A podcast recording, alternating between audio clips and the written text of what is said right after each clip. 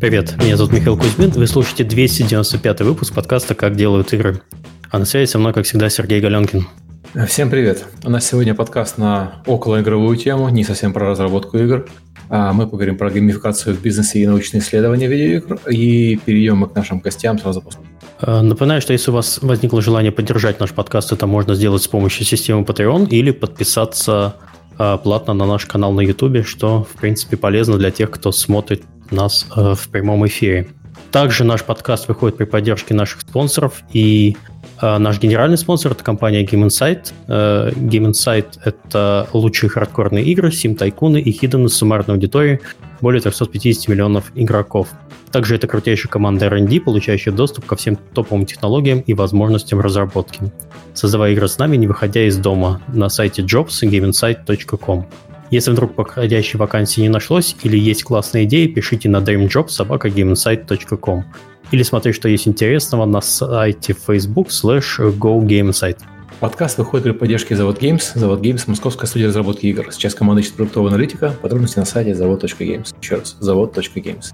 Также я э, хочу проанонсировать небольшой ивент, который скоро произойдет для инди-разработчиков. Если вы хотите показать свой проект широкой аудитории, то онлайн-издание The Batya организует онлайн-презентацию игр, которая пройдет 27 октября в 7 часов по Москве. Э, ссылка есть э, у нас в описании к этому стриму, либо на сайте информация showcase.thebatya.com. Там можно подать заявку, и ваш проект рассмотрят, и потом покажут куча-куча-куча народу. Это полезно. Не пропускайте эту возможность. Окей, давайте тогда познакомимся с нашими гостями. Сегодня в гостях у нас э, Иван Ткачев, лид продукт оунер лаборатории геймификации Сбер. Всем привет. И Александр Витушинский, научный сотрудник философского факультета МГУ, преподаватель школы дизайна НИУ ВШ и Института бизнеса и дизайна. Привет. Ну что ж, давайте познакомимся. Начнем также с Ивана. Иван, расскажи про свою историю, чем ты занимался, кто ты такой. Ну, да, действительно, кто этот человек. А, ну, моя история, на самом деле, достаточно банальна, чем я занимался. В основном я работал в банке, и вообще мой стаж, он сугубо банковский. А, поближе к деньгам, как да, поближе люди. к деньгам, поближе, поближе к любимым клиентам. Ну, на, на самом деле, если там просто чуть-чуть э, зайти в какую-то глубинную историю, то у меня там и по образованию я банковский сотрудник, экономика, и э, по своей трудовой деятельности, в принципе, тоже в банках именно работал. Но вот в определенный момент, конкретно два года примерно назад, действительно там 1 э, октября два года назад э, перешел я в такое подразделение, которое организовалось э, в Сбербанке, тогда еще в Сбербанке, э, которое называлось лаборатория геймификации. Образовано там еще пораньше было, но по сути наполняться вот как раз два года назад начало. И занялся, собственно, проектами, связанными с таким термином, как геймификация, и все, в принципе, что с ним связано. То есть начал свою частично увлечение реализовывать в банковской среде, потому что примерно еще раньше, еще до этих там, двух лет назад, э, банк обратил внимание на такое направление, как геймификация, и, в принципе, наверху задумались, а как вообще что, что, что такое, когда люди покупают игры, люди вкладывают в них деньги, и вообще что такое игры. Можно сказать, посмотрели на это с точки зрения, наверное, даже можно назвать это искусством полноценным. И вот таким образом, в принципе, я и попал внутрь, э, в лабораторию, и вот с тех пор веду проекты, связанные либо с игровой индустрией, то есть внутрибанковские, либо с геймификацией каких-то процессов, ну, то бишь применением практик игровых в продуктах, в процессах, во всем, что с этим, можно сказать, связано. Ну, бизнесовая, скажем так, сторона. Угу. Окей. Хорошо, Александр, расскажи про себя. Да, я совсем с другой стороны. Я профессиональный философ. Э, как ни странно это звучит, я действительно работаю э, на философском факультете. В общем-то, занимаюсь философией. У меня есть даже философская книжка, посвященная материи и материализму. Вот. Но парадоксальным образом я занимаюсь не только такой вот прям хардкор философией, да, а где-то с 2012 года, если мне не изменяет память, я и ряд моих коллег, мы как раз э, стали одними из первых, кто начал популяризацию Game Studies в России. Game Studies — это если угодно, академические исследования видеоигр. Это такая дисциплина в современном гуманитарном поле, в поле гуманитарного знания, которая пытается изучать видеоигры как, один из, как одно из таких важных да, явлений культуры. То есть наряду там, с Cinema Studies, да, там, с Comics Studies и многими другими, собственно, подобного рода тоже исследованиями. Вот, мы как-то этим всем занимались скорее, да, из области гуманитарных наук и философии, но в тот момент, когда в России э, вот началось такое большое, да, началось большое движение в сторону э, каких-то программ высшего образования, где учат будущих геймдизайнеров, так получилось, что я подхватил эту волну и как раз вот, в той же самой высшей школе экономики, где есть профиль геймдизайна, который возглавляет Николай Дыбовский, я там веду курсы как раз по истории видеоигр и по э, теории видеоигр, ну и в том числе по концепциям геймдизайна, да, потому что понятно, что геймдизайн — это не только практика, это еще и теория, это там целая серия различных фреймворков и теоретических подходов. Я этим занимаюсь, и э, этому я и учу, да, то есть я такой теоретик, вот, э, как в области истории и теории видеоигр, так и в области геймификации, собственно. Поэтому мы здесь, в общем, я думаю, э, как раз и встречаемся. Да, э, теории со стороны теории и со стороны практики. А можно такой маленький вопрос? А примерно сколько студентов в потоке обычно на этом курсе или на факультете? Это не курс, это бакалаврская программа. Э, вот в Вышке есть ВШБИ, да, mm-hmm. это ну, школа бизнес-информатики, где тоже есть э, геймдизайн. Э, это, по-моему, годовая программа, если э, я ничего не путаю, я могу там в деталях каких-то... Вот э, прямо в школе дизайна, бакалавриат и магистратура, то есть вот это 4 года, да, на цены вузовское образование. Вот. Э, поток, ну, человек mm-hmm. 100 то есть каждый год вот, под сотню человек, которые приходят с мечтой делать видеоигры. Вот. Ну и да, наверное, важный момент тоже, э, сори, как-то забыл совершенно сказать об этом чуть ранее, э, буквально в ноябре, собственно, у меня выйдет э, книжка, которая будет называться «Игродром. Философский путеводитель по истории теории видеоигр». И мне кажется, это тоже, в общем-то, есть такой, если угодно, закономерный результат работы, который я делал со студентами, и в этом смысле тоже, наверное, кому-то будет интересно с этим а, потом познакомиться. А про что игра? А про что книжка? Про все, что я считаю, если угодно, самым главным, чтобы начинать с этого какой-то серьезный теоретический разговор о видеоиграх. То есть она, по сути, охватывает э, исторический и в целом теоретический такой пласт, да, то есть, если угодно, откуда пошли игры, зачем они нужны, в чем специфика видеоигр в рамках вообще игровой культуры, да, чем занимаются ученые, почему это полезно для практики или а, в целом индустрии, ну и так далее, да, то есть такой широкий спектр, поэтому я назвал это философским путеводителем, потому что, понятно, каждую тему можно раскрывать более подробно, но решил, что а, как-то для знакомства вообще с аудиторией а, как-то неплохо теоретикам, да, рассказать вообще обо всем примерно по чуть-чуть, чем они вообще занимаются. Слушай, а ты не боишься, что слово философский, я так немножко хочу развить эту тему, слово философский в названии э, книжки по истории видеоигр, оно отпугнет некоторую аудиторию, которая... Вот парадоксальным образом практика показывает, э, мы вот вначале, я и мои коллеги, мы mm-hmm. очень боялись слова философия, и мы постоянно э, называли... Я тоже боюсь. Вот, называли это гуманитарными исследованиями или там game studies, вообще не переводя, просто калькируя с английского языка но э, стоило при, прийти там, к журналистам или стоило э, прийти на какую-нибудь тусовку более серьезную, где какие-то там, не знаю, потенциальные заказчики или представители э, игровой индустрии, парадоксальным образом, когда мы говорили, что мы философы или мы там философски осмысляем видеоигры, это почему-то заходило гораздо лучше. И в какой-то момент я смирился и понял, ну, действительно, о чем мне стыдиться, собственно. Я философ по образованию, почему бы э, не назвать mm-hmm. это все, в общем-то, философией видеоигр. Окей, все понятно. Ладно, я тогда спокоен. Хорошо. Меня просто пока тоже пугает. То есть Я идешь, смотрю... идешь по, по полка с книжками, там, не знаю, история видеоигр, это философия, такой, о, бежать, бежать. Хорошо. Мне на самом деле интересно, что изучает э, исследование видеоигр. Когда мы говорим про исследование кино, да, там же нет такого а, вернее, ну, вернее, есть, но есть такая наука про, про исследование кино, но все равно оно в итоге разбивается на исследование различных аспектов создания кино. И э, кино как искусство. То есть у тебя есть люди, которые фокусируются на режиссерских приемах, у тебя есть э, люди, которые фокусируются на сюжетных приемах, у тебя есть люди, которые, есть, которые фокусируются на исследовании операторской работы. Э, и э, игры, они же еще более сложные, чем кино, потому что кино, игры — это составляющая из, из многих дисциплин. Так у нас дисциплин э, в несколько раз больше, чем кино. Вот на чем вы фокусируетесь?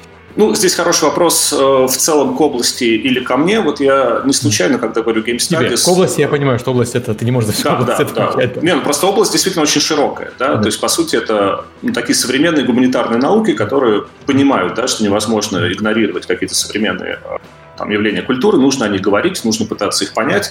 А, Причем здесь тоже я сразу замечу на полях, да, что Game Studies — это вообще довольно молодая дисциплина, то есть это буквально 2001 год, да, год ее создания, именно тогда появляется первый исследовательский центр, первый научный журнал, а, и, кстати, тоже заметка на полях сразу. Примерно в это же время, да, там чуть раньше, буквально несколько лет, в университетах впервые начинают учить геймдизайн, да, учить разработку видеоигр. То есть эти процессы, по сути, очень скоррелированы. И даже более того, когда мы говорим о первых э, программах, где учат прикладным вещам, да, то есть созданию видеоигр, там же вот эти люди, которые отдельно занимаются сугубо гуманитарными исследованиями, нашли себе такое пристанище, да, те, кто отвечает за гуманитарную базу, то есть там самых первых каких-то теоретических подходов, типа там MDA, э, да, так называемый известный механика, динамики, эстетики, о котором все говорят, да, это, в общем-то, первый фреймворк, который был подготовлен сугубо под университетское образование, да, как обучать это. Вот понятно, что чистые, чистые такие game studies, да, они э, затрагивают вопросы практики, но постольку поскольку, да, потому что это в первую очередь действительно гуманитарная наука, заточена на то, чтобы лучше понять, да, что вообще происходит с видеоиграми, откуда, куда, э, как они там, не знаю, э, рефлексируют над современной культурой, как они влияют на современную культуру, да, какие там э, особые, я не знаю, там задачи, смыслы, чем вообще игра является, чем видеоигра является. Такой вот известный там в свое время был спор людологов, нарратологов. Так это все-таки про истории или это все-таки про правила, чисто такие формальные да, языки. То есть, по большому счету, очень большой спектр. Ну вот я, э, наверное, не знаю, может, это можно будет потом затронуть подробнее. Я выделяю там такой, э, если угодно, три основных фазы да, исследований видеоигр, и на них я как-то стараюсь э, тоже обращать внимание, потому что я из-за того, что я часто занимаюсь, в том числе популяризацией, я стараюсь как найти какие-то подходы к более внятному разговору об истории видеоигр, такому не совсем индустриальному, да, не совсем экономическому, там, не про экономику видеоигр говорить, не про компании или там самые успешные игровые проекты, а в целом как эволюционирует э, с точки зрения культуры да, видеоигры и игровая индустрия. Вот. И то же самое про Game Studies, да, потому что, учитывая, что мы отчасти, уже являясь частью международных Game Studies, все еще да, а, смотрим на это немножко издалека, потому что самой какой-то базы да, а, у нас для этого, наверное, еще не совсем а, до конца готова сама база. Вот. И в этом смысле я действительно смотрю на историю Game Studies, и там можно видеть три основных таких ну, главных сдвига, что ли. Первый, да, там, буквально до конца, наверное, нулевых годов, это как раз вопрос, что такое видеоигра, Э, доминировал центральный вопрос. Да, вот это, если угодно, то ядро, вокруг которого потом фокусировалась периферия. А второй блок — это как видеоигры создают смыслы при помощи игровых же приемов, то есть как раз это не про сценаристику, не про кино, не про наследие литературы, а про то, если угодно, как игровые механики, игровые средства да, позволяют нам э, продуцировать смыслы работать с какими-то серьезными смыслами.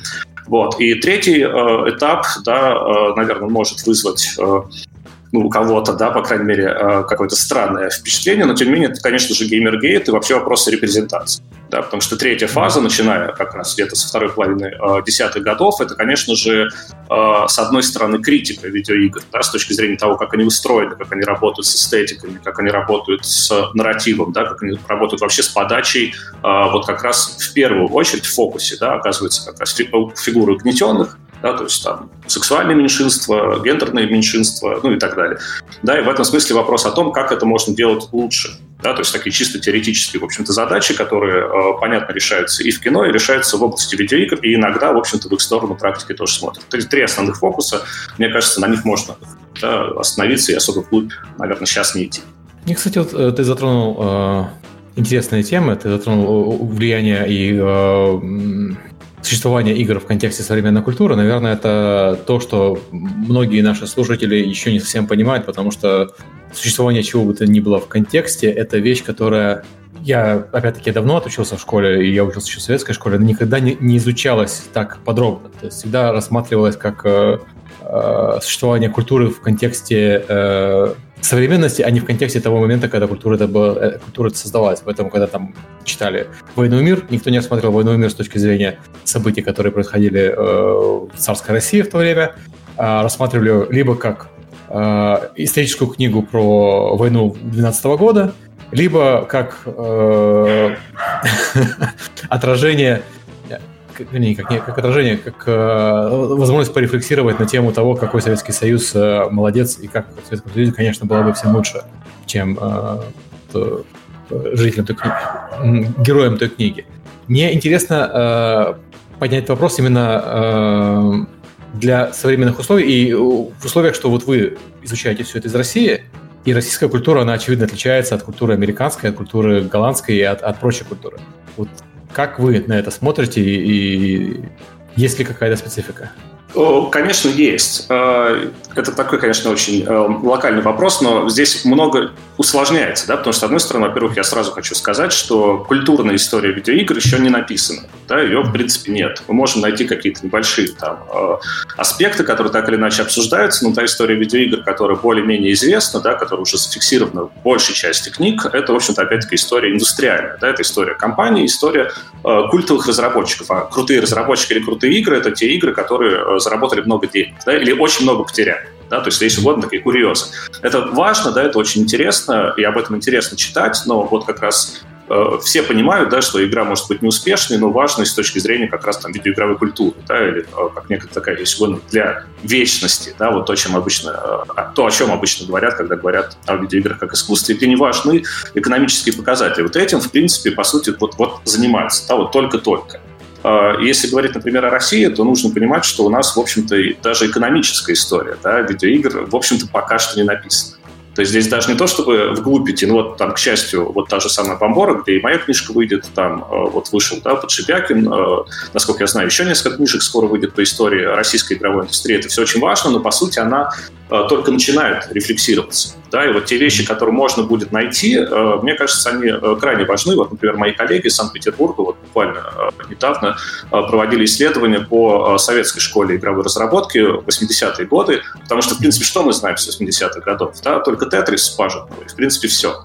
А вот, например... Kings Bounty 2 мы знаем. Почему? Мы знаем всю эту субкультуру спе- э, хобби-разработки для спектрума. Нет, ну, там... вот хобби-разработка для спектрума, да. Например, там вот это вот, типа, Великая школа кибернетики советской, да, и, если угодно, вообще проект советского, советских видеоигр, который, в принципе, не случился, потому что Советский Союз, э, как бы, в общем Ты имеешь в виду разработку под домо... советские бытовые компьютеры вроде БК-2? А, да, да, да. Ну, вообще, если угодно, советскую школу, потому что, действительно, вот игра Пашетного, она а, случилась, но, по сути, игра Пашетного э, это не столько достояние там советской игровой культуры, сколько мировой. Да, вот, типа, что происходило здесь, вот в тени, если угодно, мировой культуры, какие еще были проекты, откуда это все начиналось, куда пришло. Потому что, например, там можно часто услышать, да, что э, ну, я думаю, это вряд ли здесь, но в целом можно часто услышать, э, что, например, там, ну, казуальные игры — это как-то не очень серьезно, или вот российская игровая индустрия загибается, потому что там делают сплошные казуалки, но не делает серьезных игр. Хотя, когда ты смотришь генетически э, от Тетриса, да, там, к игре, к играм типа там перестройки, поле чудес или там, не знаю, тех же самых шариков, да, ты понимаешь, что вообще-то э, вот, казуальность она где-то в генах и так там заложена. Да? То есть, если угодно, есть какая-то непрерывная история вот тех игр, которые делали, например, там в российском контексте и за этим, например, следить или, или если угодно, рисовать да, приключения игрового медиа э, после Советского Союза, да, те же самые 90-е годы. Э, это, естественно, очень интересно. То есть сначала нужно здесь общий каркас, это будет вычислить, да, потом, естественно, двигаться глубже. Но здесь просто непочатый край, по сути, да, того, что можно э, изучать всерьез, о чем можно говорить всерьез, потому что очевидно, да, что здесь вообще кейс э, страны СНГ крайне интересный, да, просто потому что все случилось намного позже, а с другой стороны были, опять-таки, очень большие сдвиги, связанные там, с крахом империи, да, по сути, которые тоже не могли сказаться на том, какими э, играми, в общем-то, были, да, потому что, как и русский Fallout, вот эта вся идея русского Fallout, да, жизнь после конца, как мысли, э, скорее всего, да, очевидно, она будет улавливать эти смыслы после краха империи и попытки начать какую-то новую жизнь на развалах того, что когда-то существовало. Так что я бы, кстати, здесь добавил еще немножко, что, в принципе, вот то, с чем столкнулись мы, когда там начинали в такой конторе, как Сбер, работать э, и вот продвигать эту историю, что отсутствие культуры говорит автоматически сразу о том, что мы не понимаем, как общаться с людьми. Мы ищем фактически неких своих... Когда начинаем какой-то либо проект, какую-либо работу, мы пытаемся начать с того, что, ребята, давайте найдем кого-нибудь, кто хотя бы немножко в теме и будет говорить на нашем языке. И вот это отсутствие языка, это прям показатель того, что культура действительно в культуру это до сих пор не возведено. И вот то, что делает сейчас там Саша и многие, кто у нас продвигает именно игры как культуру, это достаточно важно, такой важный аспект. То есть, иными словами, э, прийти сейчас в какую-нибудь э, контору, которая к играм не имеет отношения, заявить о том, что, ребята, мы сейчас вам какую-нибудь геймификацию внедрим, или давайте сделаем такую-то игру, но это такой заход, возможно, будет несколько неудачный, мягко говоря. А, да. вот а можно, вот... пока мы далеко не ушли, тут чат просто негодует по поводу казуальности. Я так понимаю, ты половину чата оскорбил фанатов Сталкера, в казаках, то есть вот... Мне как, как украинцам очень нравится, как русские игроки сразу же себе начинают приписывать казаков и Сталкера и метро. Серега, ну не мог, не мог удержаться. Не нравится. Не Нет, ну в смысле, э, российская мечта это сделать Fallout MMORPG э, в, постсоветском апокалипсисе, это все знают. Вот просто ты можешь немножко пояснить про казуальность, потому что, похоже, народ не понял твои мысли, они вот очень сильно будут отстаивать, что ты вообще дичь несешь. Ну, да, да, наверное, здесь нужно оправдаться. Я специально там сделал такой, такой небольшую реабулу, да, что слово вообще казуальность, да, часто бывает э, какой-то негативный подтекст, Mm-hmm. Честно говоря, я э, немножко из другой действительно тусовки, и там слово казуальность не вызывает такого негативного подтекста, потому что, опять-таки, когда ты изучаешь видеоигры, э, ну, как бы ты с неизбежностью должен смотреть в целом да, на видеоигры. Если все угодно, ну, там, наверное, вот почему я не люблю разговор о видеоиграх как об искусстве, да, потому что лишь небольшой сегмент видеоигр может признан искусством да, и тогда получается, что изучая, например, только видеоигры как искусство, ты просто блокируешь возможность говорить о самых разных играх, которых много, да, много разных, и как-то их тоже нужно пытаться понять. Вот. Э, казуальность, ну, в целом, чтобы как-то, да, наверное, здесь отчасти оправдаться, с другой стороны, объясниться, это, в общем-то, термин, э, которым обычно называют, да, просто общедоступные игры. Игры, для которых э, минимальный порог входа. Вот просто что я хотел сказать, да, я хотел сказать, что, в принципе, если мы посмотрим на генезис игр, которые делались в Советском Союзе и после Советского Союза, после его развала, это, как правило, игры, которые не требовали такого порога входа. То есть, действительно, вот то, что называют обычно золотой эпохой или золотым веком э, российских видеоигр, да, со второй половины 90-х годов до кризиса 2008-го, э, это как раз период, да, когда делались большие игры.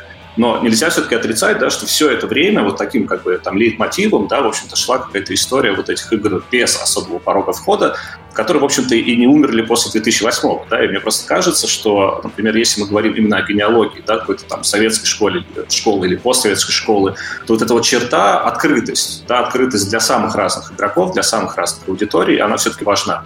Вот я как бы говорил именно об этом. То есть у нас как бы не с хардкорности начинается, с какой-то школы, да, а скорее вот с этой открытости для разных игроков, для разных аудиторий.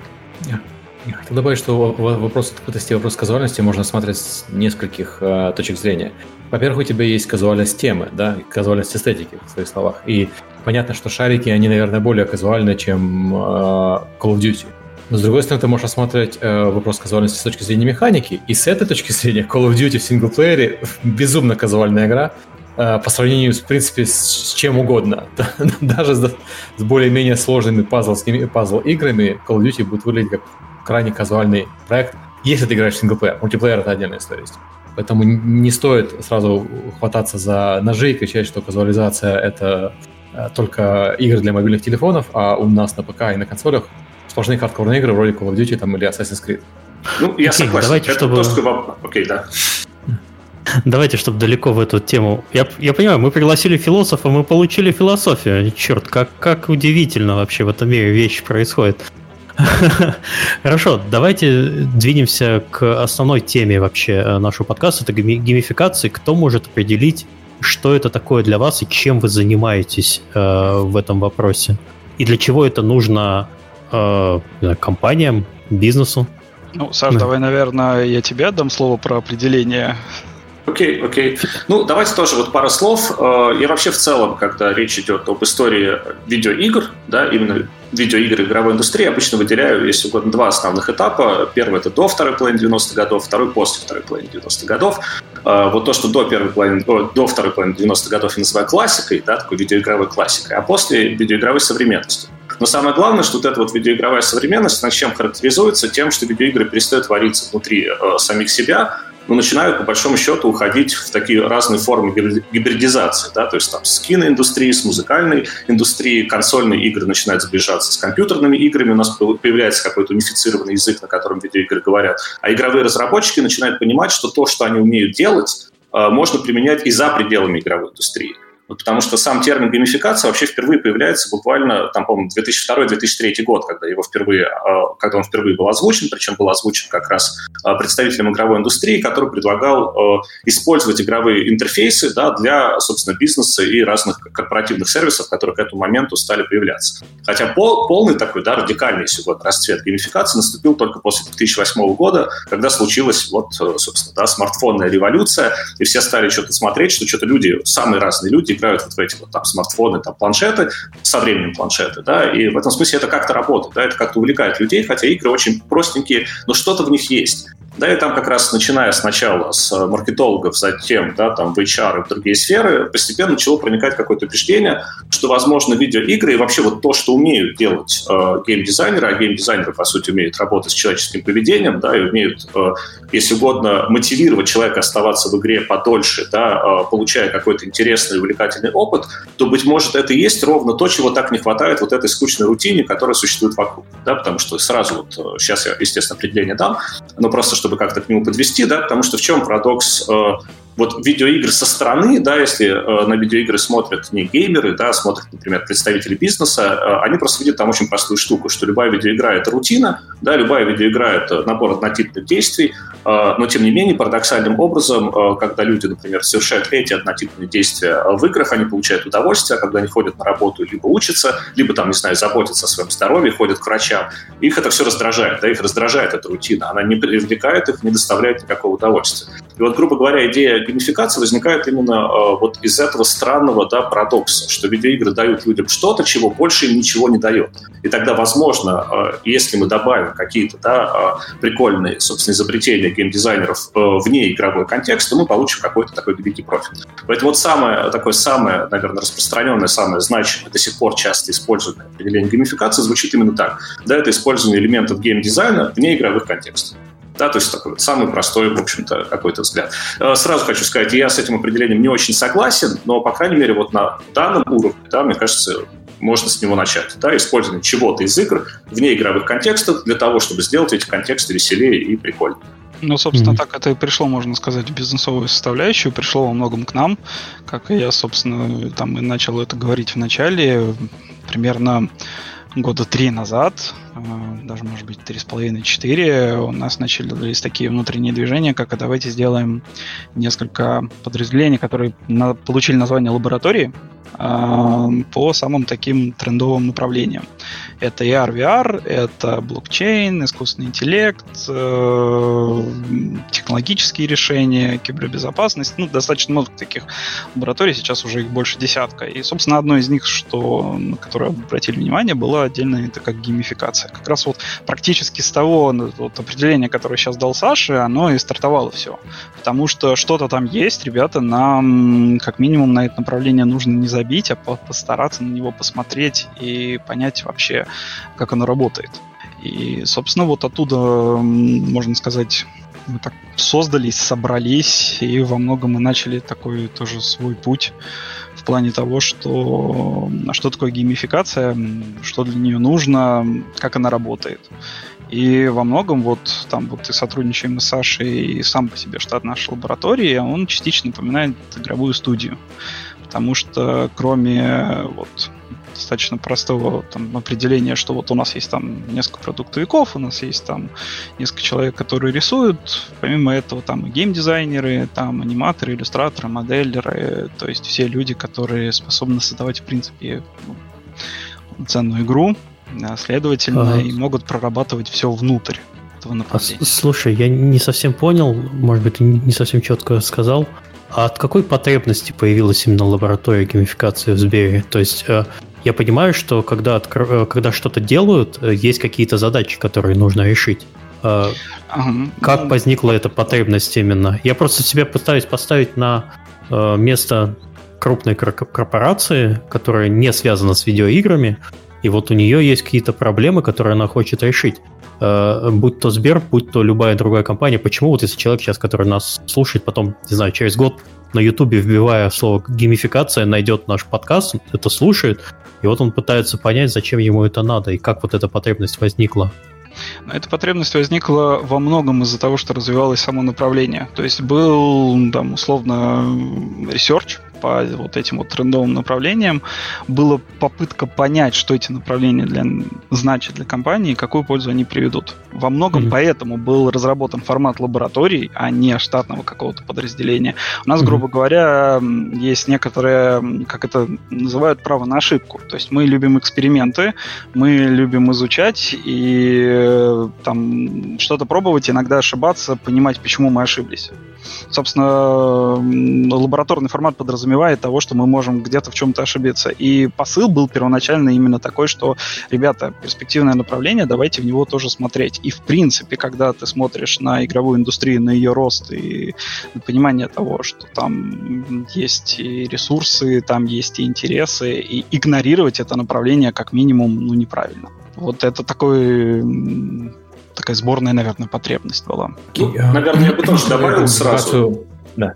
Вот, если да, можно, да, сразу буквально э, мне просто кажется, это важно, да, потому что я здесь э, могу как бы тоже прокомментировать скорее с гораздо более широкой э, такой перспективы, потому что я э, проводил research, да, я э, по тегу геймификация, статей на русском языке вообще довольно много, э, и я старался тоже отследить какие-то тенденции по годам, да, которые так или иначе шли. Вот если самом общем виде, то вообще-то, конечно, эта тема пришла из-за э, рубежа. Да? Она пришла как какой-то успех, как какая-то история успеха, как что-то, что работает там. Да? И раз оно работает там, наверное, нужно понять, как э, с этим нужно работать и тоже э, ну, дать этому работать здесь. Да, и в этом смысле э, вот таких прям серьезных, глубоких э, русскоязычных разговоров о геймификации по факту сейчас очень немного. Да, то есть основной лид-мотив самих разговоров о геймификации на русском языке, я говорю сейчас в целом про медиа, да, про, э, в том числе академические журналы, да, то есть такой скорее, вау, это классная штука, она как бы работает, куча интересных результатов, э, куча хорошей статистики, да, давайте это тоже будем делать здесь, давайте подумаем, как это можно делать здесь. Вот это просто важно, потому что это некоторое доминирующее настроение. Да, и в этом смысле, мне кажется, э, в том числе, если, например, там э, пару слов сказать в лаборатории геймификации Сбербанка, да, мне кажется, одна из неплохих, в принципе, вещей, ну, так как в том числе, да, э, и меня привлекли, собственно, с этим всем поработать, как раз связано с тем, что прежде чем что-то делать, да, давайте разберемся вообще, как это работает и что там, например, сделано, да, например, опять-таки, там же за рубежом, да, откуда она, собственно, изначально к нам пришла. Ага, у меня такой вопрос, мы говорим про геймификации, и мы обсудили, что такое геймификация. Вот можно привести примеры можно из Сбера, если нельзя из Сбера, из, из, из других компаний, о том, как видится успешный проект по геймификации. Несколько примеров желательно. Ну, смотри, я бы, наверное, вспомнил, давай для начала не Сберовский пример, угу. очень хороший, я считаю. А, это связанные вот с любимой Сашей тоже темы с Джейн МакГонигал. А, это связано с приложением, там, по, условно говоря, направлено на, саморазвитие. Да? Там у него было приложение Super Better, которое именно через вот игровые механики позволяло человеку там саморазвиваться. Какое приложение? И, еще раз какое приложение? Супер, Супер что? Better. Супер Better оно называлось. А Супер Better, а, окей. Да, да.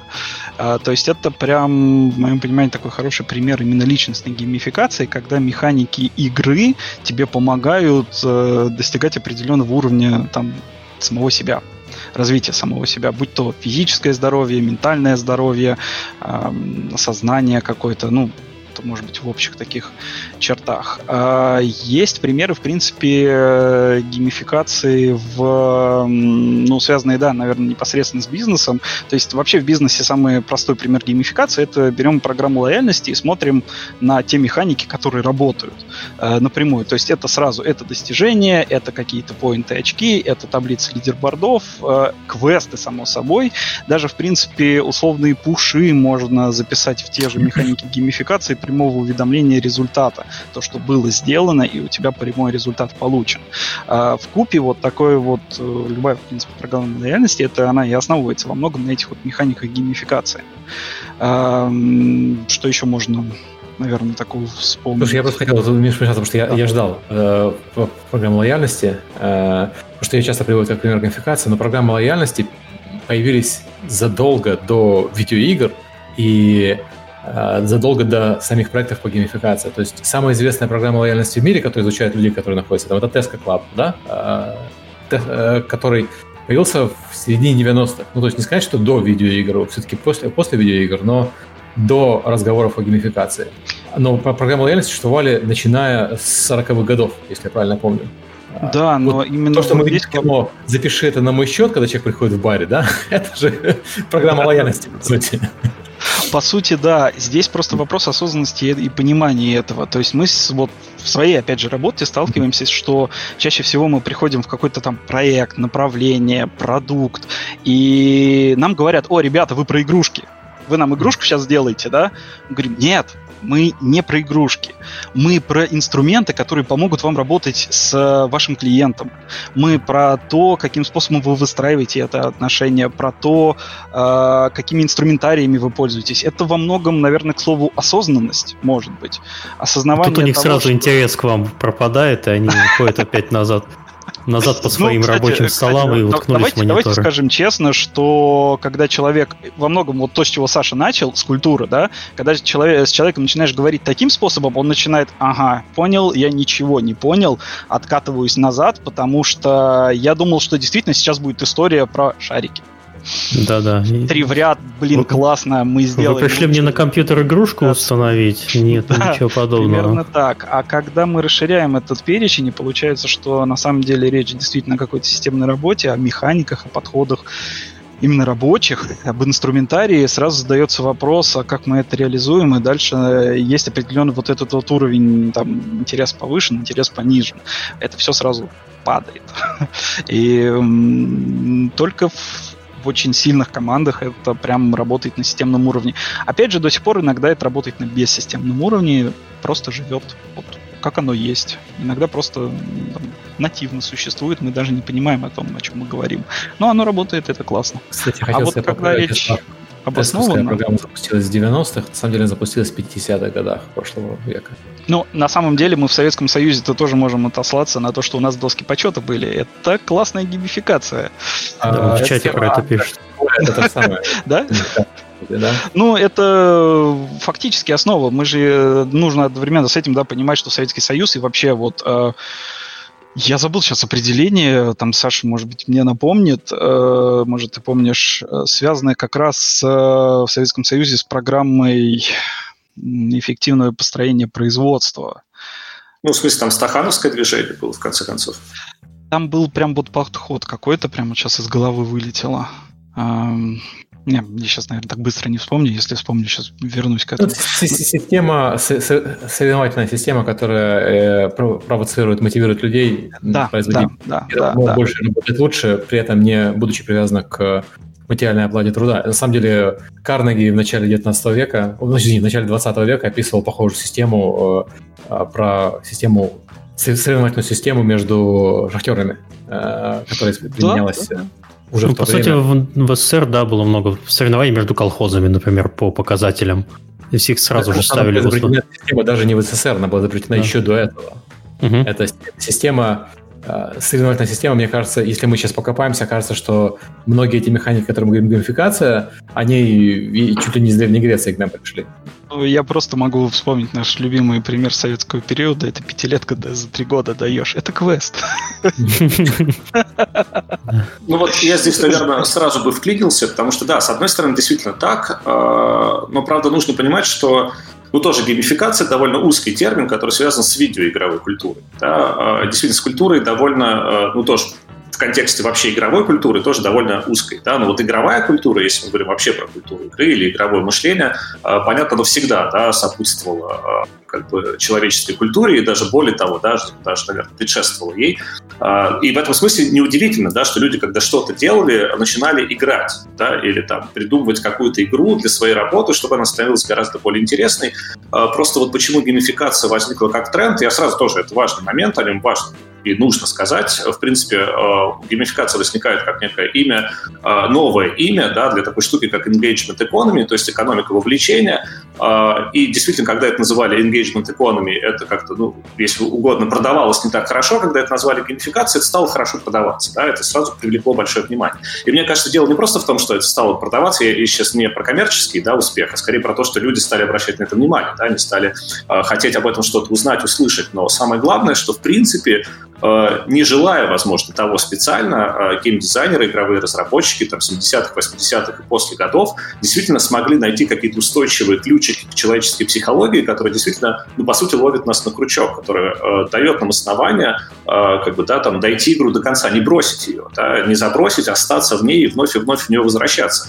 И во многом вот геймификаторы — это не всегда профессиональные геймдизайнеры, более того, это редко. Профессиональные геймдизайнеры, в чем я, кстати, вижу слабость скорее, да, геймификации. Пока, мне кажется, там мало действительно таких э, как бы профессионалов от индустрии, которые могли бы чем-то дополнительно поделиться, но геймификаторы часто оказываются скорее в позиции разгадать, да, вот как бы разгадать вот ту тайну, э, которая работает в видеоиграх. Типа сами геймдизайнеры не особо это понимают, да, потому что они просто любят играть, они хотят играть, они делают какие-то интересные игры, у них это получается. И вот, например, если мы берем Джейн МакГонигал, да, она пытается разгадать. Если мы берем там Ю Кай Чоу, его известный Octalis, такой инструмент проектирования геймификационных систем, он тоже родился как попытка разгадать, разгадать, почему игры работают да, как видеоигры работают, как они, собственно, ловят нас и почему они нас мотивируют да, что-то делать, почему они мотивируют нас изменить свое поведение. И в этом смысле вот эта вот разгадка, да, ей, в общем-то, и занимаются геймификаторы, которые вот пытаются просто, да, в этом смысле лучше понять, как там устроена видеоигра. Слушай, вот мы э, опять хотелось бы пройтись э, по примерам геймификации, потому что люди, слушатели не, не все, э, мне кажется, это понимают. Мы упомянули программу лояльности, мы упомянули программу повышения производительности труда. Какие есть еще примеры геймификации в работе с клиентами и э, внутри компании? В самом общем виде, э, опять-таки, если можно, Иван, буквально э, тоже короткий да, да, да, да, комментарий. Э, в самом общем виде, понятно, таких программ очень много, они очень простые. Да? Это там разный селф-трекинг в области фитнеса и здоровья, вообще много таких приложений. То есть они используют какие-то простейшие типа игровые ну, их называют механики, хотя об этом можно поговорить чуть подробнее и в этом смысле понять, что именно, да, что именно берут из игр вообще геймификаторы, проектировщики геймификационных систем. То есть это здоровье, фитнес, это туризм. Э, туризм, связанный с... Э, вот ты приезжаешь в город, устанавливаешь приложение, оно геолокационное, и чтобы лучше понять город, узнать там, типа, историю города, некоторые города там действительно э, делают геймификационное приложение, ты ходишь по интерактивной карте, ты узнаешь, ну, в таком более игровом режиме. У тебя там может быть и битва с боссом, и общение с какими-то там историческими личностями и какое-то разгадывание даже загадок. Ну, типа так, чтобы было типа, прикольно, веселее, чтобы создать какой-то интересный опыт для человека, который изучает новое пространство, в которое попал. Но самыми популярными Здесь вот, я, я могу сказать, э, ну, добавлю как раз, в музеях в Нидерландах я, я постоянно с этим сталкиваюсь. Везде есть квесты. Э, они, к сожалению, в большинстве случаев на голландском, поэтому я их пропускаю. Но иногда попадаются на английском, и мы с дочкой их делаем. Это очень интересно. Ты берешь файл, там тебе нужно выполнить определенное задание. И пока ты эти задания выполняешь, ты больше знакомишься с темой, просто вместо того, чтобы ты прошел мимо стендов, посмотрел на красивые картинки, почитал интересный текст, ты вовлекаешься в процесс и больше узнаешь о предмете э, этого музея. Это, это здесь музей. есть везде просто. В музеях вот. это есть не только в Голландии, много где, и это обычно направлено на детей, потому что взрослые более заинтересованы в музее, а дети часто скучают. Да-да. Особенно музей не детский. Да, и вот э, просто продолжить эту историю, я тоже просто иду по самым базовым типа вот тем самым контекстом, да, в которых вводят геймификацию, то есть на последнем месте действительно идет туризм, на предпоследнем здоровье, а первые две самые популярные, э, второе с конца, если угодно, это как раз управление в широком смысле, ну, если угодно, как программа лояльности, потому что они направлены на клиентов и их поведенческие привычки, да, так и, собственно, условно в широком смысле HR, да, когда э, идет работа с персоналом, чтобы они эффективнее выполняли свою работу. Вот. Э, а самая э, топовая область да, для геймификации — это образование, и в первую очередь школьное образование, где, в общем-то, речь идет да, о каких-то больших э, революциях, которые, возможно, удастся сделать в будущем. Опять-таки, совершенно верно было замечено, да, что речь идет о детях, да, то есть речь не идет о вузах или вузовском образовании, потому что там предполагается, что если человек пошел учиться в университет, у него есть мотивация. Да, если у него нет мотивации, пускай его отчислят. А вот школьное образование, там, естественно, есть дополнительный фактор, потому что вроде бы хочется, чтобы дети э, получили те знания, да, которые помогут им в дальнейшем, и э, вот какие-то экспериментальные геймификационные проекты здесь, естественно, звучат обычно очень круто. Вот. Причем, э, замечу, да, речь идет не про э, образовательные игры. Я не согласился бы, что университет это не использует. Американские университеты используют это вовсю. Э, у них есть, э, по сути, система э, баллов, которая, в принципе, заложена в университеты, и у тебя есть такие же минмаксеры, как есть в любой игре. У тебя есть в каждой игре есть манчкин, который находит оптимальный путь и его использует. У тебя есть в университетах точно такие также люди, которые эксплуатируют эту систему оценок, выбирая самые легкие курсы, на котором дают самые большие баллы за выполнение. И, и я согласен, проходят, но... Если проходят скорее... университет, да. Ну, я скорее просто говорю, что школьное образование доминирует. Да? То есть, если мы посмотрим про геймификацию образования, то там будет очень много разговоров про школу, э, очень немного разговоров про университет. Да? Потому что действительно речь идет про мотивирование. Да? Речь идет про то, чтобы там, зажечь глаза, да? привить интерес, дать первый толчок, какой-то импульс человеку, чтобы он начал что-то делать, что, возможно, ему кажется поначалу неинтересным, э, но от чего будет профит в дальнейшем для него. Да? То есть идея, в общем-то, именно в этом. Там Иван что-то хотел дополнить, Да, сказать, на самом деле, да. да, можно добавить еще медицину в, в плане работы над реабилитацией, например, периодически применяется, правда, не широкий, прям такой профиль и разбросанные эти примеры, но в целом а медицина, связанная с психологическим восстановлением человека периодически, например, через всяких вот интерактивных аватаров, общение с ними, и тоже создается такой практика некой игры, что тебе действительно есть определенное количество целей, целей, э, которые тебе нужно достигать в общении, пусть это и с аватаром. И знаю практики, по-моему, если мне память не, изменяет, шотландские были в, в медицине восстановительной про, после физических травм а, перелома рук, ног, то есть тоже использовали различные механики, которые человека подталкивали дополнительно восстанавливаться, сделать чуть больше, чем э, могло, он мог сделать э, изначально. А, из того еще, что сталкивались тоже, это во многом в период такого исследования тематики а, была эксплуатация в экологии, сдавайте бутылки, зарабатывайте баллы, да, достаточно тоже простая, простой пример. И был э, внутренний такой кейс одной из компаний, связанных с логистикой, э, тоже своеобразный тетрис на работе. То бишь правильная логистика прям на складе.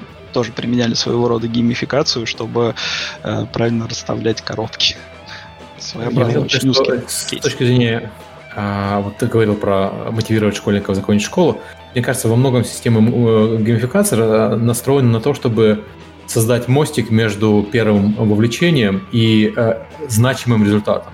Проблема школы в том, что у тебя значимый результат наступает спустя 15-20 лет после того, как ты начал поступил в школу. И тебе эти 15-20 лет надо заниматься какой-то совершенно бессмысленной с точки зрения а, а, среднего школьника деятельностью, потому что то, что я сейчас изучаю историю Древней Греции, мне не нужно сейчас вообще совсем. То, что я сейчас изучаю математику, не нужно мне сейчас вообще совсем. И в надежде на то, что через 15 лет ты получишь какой-то от этого результат, в лучшем случае через 15 лет. На самом деле, скорее всего, в большинстве случаев накапливается достаточный результат от того, что ты хорошо учился в школе к 50 годам, ну, по крайней мере, по американским исследованиям в колледже, от того, что человек учился хорошо в колледже, поступил в колледж, результат становится э, экономически э, значимым в, к середине ну, 55-56 лет у, в Америке. Соответственно, тебе нужно протащить человека через сложный, нервный, скучный период его жизни, э, чтобы ему потом было хорошо, с помощью механик, которые не мотивируют, не мотивируют его, скажем так, не награждают его мгновенно сейчас, а дают э, эфемерные награды вроде вот тех оценок, Э, э, баллов в колледже и бейджиков, э, значков, наклеечек и так далее.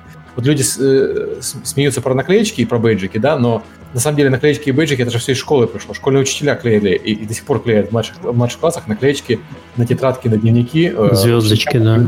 Звездочки, которые ведут себя хорошо и чего-то достигли, потому что оценок там еще нет, потому что дети еще не понимают важность оценок. Хотя, ну, опять-таки, важность оценок, она как и любой геймификационная система, она только в, в глазу смотрящего, условно говоря, да? Нет, важны, оценки сами по себе, они совершенно не важны, разумеется. Они важны только как э, способ мотивации человека продолжать э, учиться. Слушай, может быть, я бы здесь добавил, э, смотри, вот эти, правильно ты говоришь, оценки с точки зрения вообще вот э, там элементарные наклеечки важны. Mm-hmm. Э, мы немножко там можем здесь затронуть тему как раз мотивационки с точки зрения разных, разных людей, с точки зрения того, что разные люди воспринимают абсолютно разные мотивационные какие-то посылы. И вот здесь вот как раз история с наклейками, это будет определенный пласт людей, которые будут важен вот наклеечка, достижение, бейджик. А, части же людей заинтересует другое. Часть, часть людей действительно там заинтересует тот же лидерборд с точки зрения того, что я там войду в топ. Причем не обязательно этот лидерборд даже показывать ты можешь показать 30 учеников в классе и демотивировать меня просто капитально, когда я буду находиться на 25-м месте, я особо не выберусь. Если я, например, получу какое-то удовлетворение, если меня мотивирует сам по себе подход каких-то лучших, может быть, я лучший в каком-то конкретном направлении. И вот тут мы приходим к тому, что есть отдельная категория людей, которые мотивируют конкретно лидерборды, и нужно с ними уметь работать, нужно их уметь составлять и тоже, в принципе, с ними взаимодействовать. Это вот просто даже к разговору о том, что вот насколько у нас у каждого из нас мотивация разная, и насколько мы, в принципе, индивидуальные, Саша. Вот, Рук, руку тянет. Да, да, да, да. Я просто сразу хочу добавить этот момент, потому что он уже несколько раз звучал, э, но мне кажется, и тем, кто нас слушает, тоже будет полезно об этом подумать, потому что действительно геймификация очень похожа на классические древние способы мотивации и вовлечения. Очень похожа. Э, но фишка-то в том, что те инструменты, которые использует геймификация, они э, не всегда использовались, если угодно, геймификационно, потому что действительно тот же самый лидерборд, это известно, ну, рейтинг, если угодно, или доска почета. Да, это действительно инструмент не всегда мотивации, это и инструмент демотивации. И если мы берем, например, школьную систему, особенно там, советскую школьную систему, которая действительно очень великая и классная, но мы знаем, да, что там очень много элементов э, скорее демотивационных, чем мотивационных, э, которые запечатлены в известной фразе, да, что сначала ты работаешь на зачетку, а потом зачетка работает на тебя. То же самое, в общем-то, и в школах, э, когда отличник — это скорее э, бремя, да, это бремя, которое человек несет, потому что отличник, ты должен быть отличником во всем. когда ты заканчиваешь школу, ты не знаешь, куда поступать, потому что ты полностью дезориентирован, потому что у тебя все получается, потому что так тебя э, учили. Вот, и в этом смысле там троечник может построить даже более классную карьеру, просто потому что он понимает, что у него была пятерка по одному предмету, он его хорошо понял, вот он будет на это давить.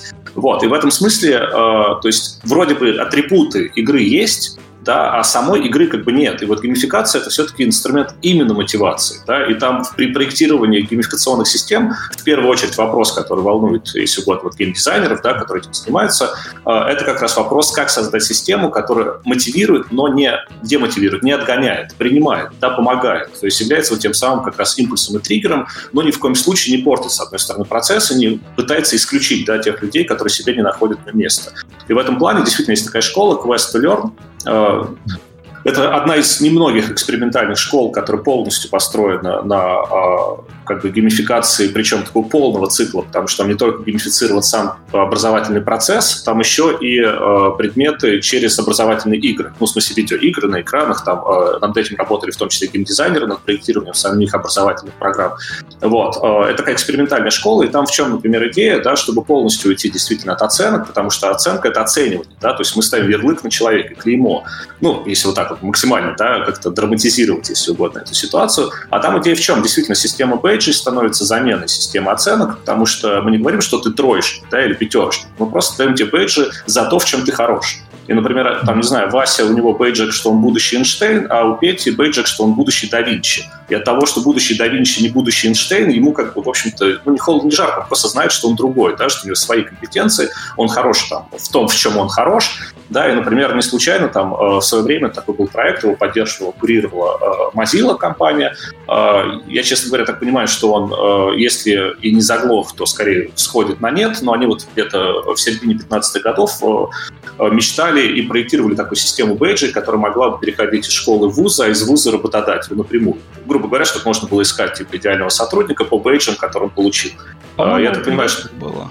Open Pages она, по-моему, называлась. Uh, ну да, да, это такой большой проект, там было много конкурсов, фестивалей, которые пытались как-то оптимизировать и создать uh, хорошие проекты. Я думаю, честно говоря, что он, скорее всего, сошел на нет, потому что сегодня все знают, что бейджами вопросы не решаются, в смысле, слишком мало. Это как бы этого слишком мало, чтобы сделать хорошую игру.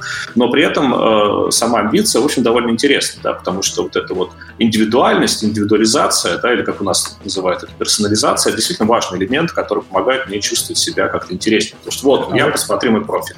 Какие фреймворки вы используете? То есть, например, там, в free играх есть несколько фреймворков, э, с которыми люди подходят. Там тот, который я предпочитаю, это там Vanity, Social, Utility. У тебя есть предметы, которые направлены на, на self-expression, у тебя есть и на самовыражение, у тебя есть предметы, которые направлены на социальное взаимодействие, в том числе выражение того, что я лучше, чем ты, или я круче, чем ты. И у тебя есть примеры, предметы, которые, условно, сугубо утилитарные. Как, там, в играх это, там, может быть, дополнительные слоты там, или, или меч на плюс 5. Вот какие у вас, какой фреймворк используется в геймификации? Вы, по крайней мере. Я понимаю, что наверняка несколько. Каким вы пользуетесь? Ну, я тоже очень кратко э, обозначу здесь основной такой мотив. Э, опять-таки, геймификация очень новая тема. Да, она новая тема, в принципе, для мира, потому что, действительно, по сути, геймификация начинает разрабатываться только с 2010-х годов. Вот, ну, так вот всерьез, полномерно они начинают писать, они начинают говорить. И вот этот период, эти 10 лет, которые у нас существуют, можно разбить на два этапа. Э, там до 15 и после 15. До 15 я бы назвал такой наивный, э, оптимистичный, когда казалось, что геймификация такой ключик, который сейчас все решит, вообще все изменит. Вот отчасти одна из проблем вот русскоязычной среды, что мы до сих пор еще вот на этом наивном, оптимистичном этапе. То есть кажется, э, что вот это тот ключик, который просто сейчас даст всем мотивацию вдруг открыть какое-то второе дыхание, да, и начать там работать, учиться, что угодно лучше, чем раньше. Вот, это важный момент, потому что, например, э, тоже такой в топ, э, прошу прощения, но тоже очень уместен. Э, недавно было проведено исследование российскими авторами для зарубежного журнала, как раз российских геймификаций, они там обнаружили очень интересный, на мой взгляд, результат, потому что они опрашивали, собственно, компании, которые внедряют геймификации, довольно много, у них это было больше 200 компаний. Вот. Понятно, что это кейсы внутренние, то есть о них сложно почитать, но они просто вот работали с компаниями, которые внедряют, и обнаружили такой досадный довольно момент, что компании не знают, зачем они внедряют геймификацию. То есть они внедряют их, но они даже не ставят проблему, да, то есть они не знают, что они хотят решить при помощи геймификации, поэтому э, исследователь, например, который приходит разобраться, эффективно или неэффективна геймификация, теряется в догадках, потому что он не может проверить, исправлена проблема или не исправлена. Да, и в этом смысле здесь действительно еще не хватает какой-то базовой грамотности, которая позволила бы э, подходить к геймификации ну, более утилитарно, да, как э, к инструменту, при помощи которого решаются проблемы. Вот, э, то есть да, мы такие еще отчасти наивные. Но вот второй этап после 2015 года, это такой ну, как бы поворот к более изощренным, более глубоким геймификациям. И вот главное отличие первого этапа от второго, это то, что первый такой очень бихевиористский, там основной набор механик, да, инструментов, которые использовался, это были инструменты внешнего, внешнего стимулирования, как раз типа бейджи, очки, лидерборды, да, так называемые как раз такая методология PBL, да, Crosspoints, Badges, Leaderboards. А, вот она сегодня считается такой самой а, примитивной в негативном смысле скорее, да, потому что сегодня известно, что, а, ну, в смысле, просто есть результаты, есть исследования, которые показывают, что такая геймификация работает, во-первых, только на короткие сроки, то есть длинная дистанция она просто не удерживает, и мотивация потом резко падает вновь. Вот. А во-вторых, она работает только там, где люди и так уже мотивированы.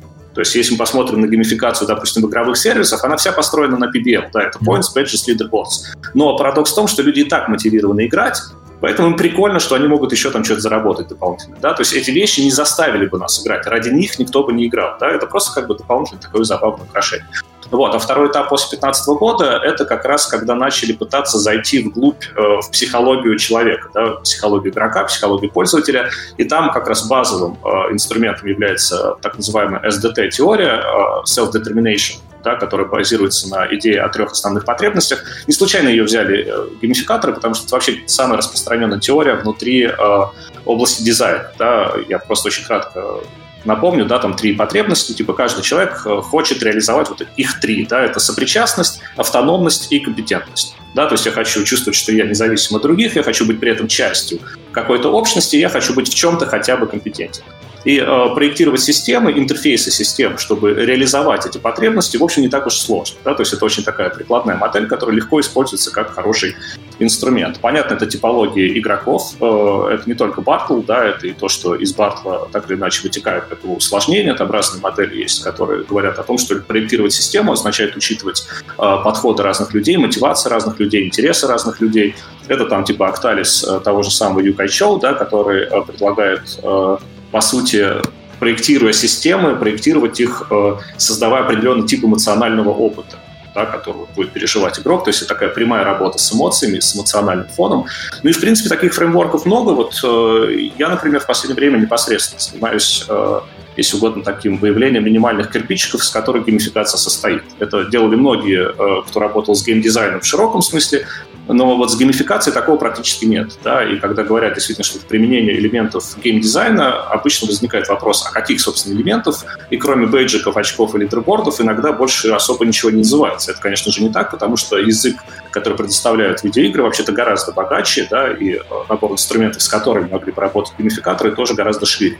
Но здесь просто учитывая вот молодость самой сферы, просто ну, очевидно, да, что еще многое здесь просто предстоит открыть, э, попасть на новые грабли. Вот, например, PBL уже в сторону отодвинуто, скорее всего, еще какие-то новые модели, там, ближайшие 5-10 лет будут отодвинуты в сторону, и мы сможем найти да, какие-то более работающие схемы, которые окажутся более продуктивны и эффективны. Слушай, ну вот ты, хорошо, что ты пошел по PBL SDT, это же все, это, это теории совершенно а, а, а, разного уровня. PBL сугубо практичный маленький фреймворк для использования, практического использования, а SDT это огромная теория, которую до сих пор психологи изучают, изучают ее уже 40 или 50 лет. Правильно? То есть это есть что-то посередине между глобальным вопросом SDT, который э, практически применить сложно, потому что это все-таки больше теория, и узконаправленным PBL. Вот что-то посередине.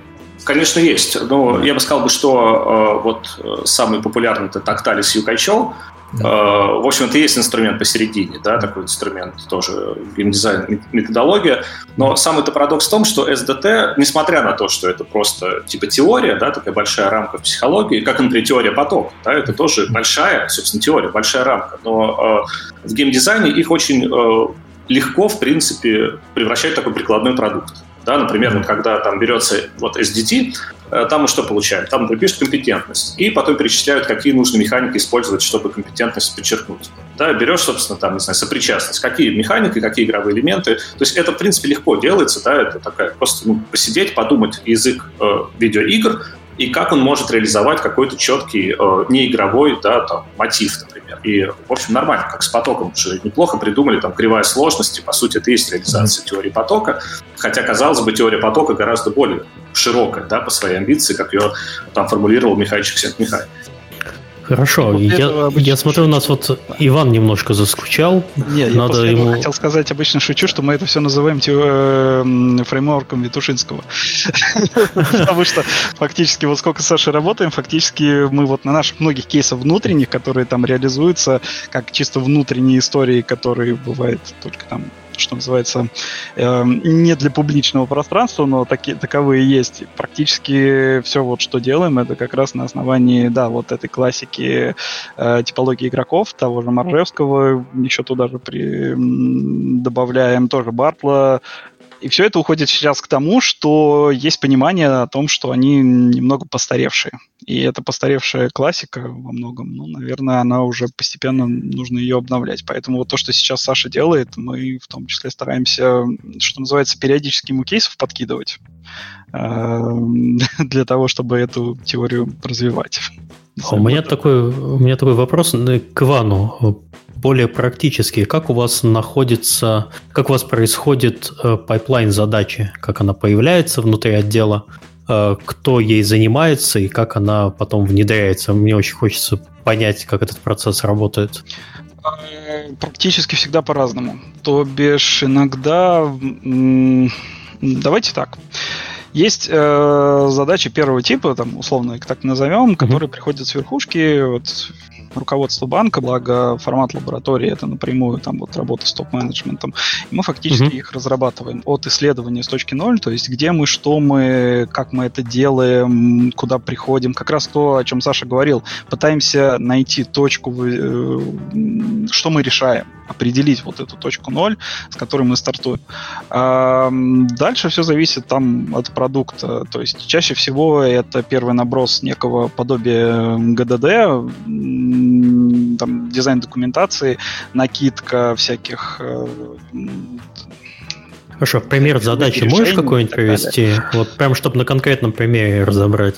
На конкретном, вот если, наверное, прям Сейчас, Если это, конечно, можно нет, рассказывать публично. Вот что боюсь, вы... боюсь, да, публично прям вот такой нет, наверное, не приведу, к сожалению. А, Просто мы здесь давай, очень давай... много говорим, мы здесь очень много говорим про теории, и вот мне кажется, что у нас сейчас подкаст немного страдает от отсутствия практики. Вот как у вас э, с этим обстоят дела? Ну, фактически, давай, если вот пройти по какому-то такому абстрактному примеру, мы действительно uh-huh. начинаем, условно э, говоря, с понимания аудитории. Там та геймификация, над которой мы сейчас работаем, ее там можно э, отделить от спецпроекты, есть проекты внутри банка на сотрудников, и есть проекты на клиентов банка. Клиенты банка — это очень осторожная тема, к которой подходим как раз-таки там, изучая чуть ли не психологию поведения конкретно взятого сегмента клиентского. То есть понимание, кто эти люди, чем дышат, чем занимаются и так далее.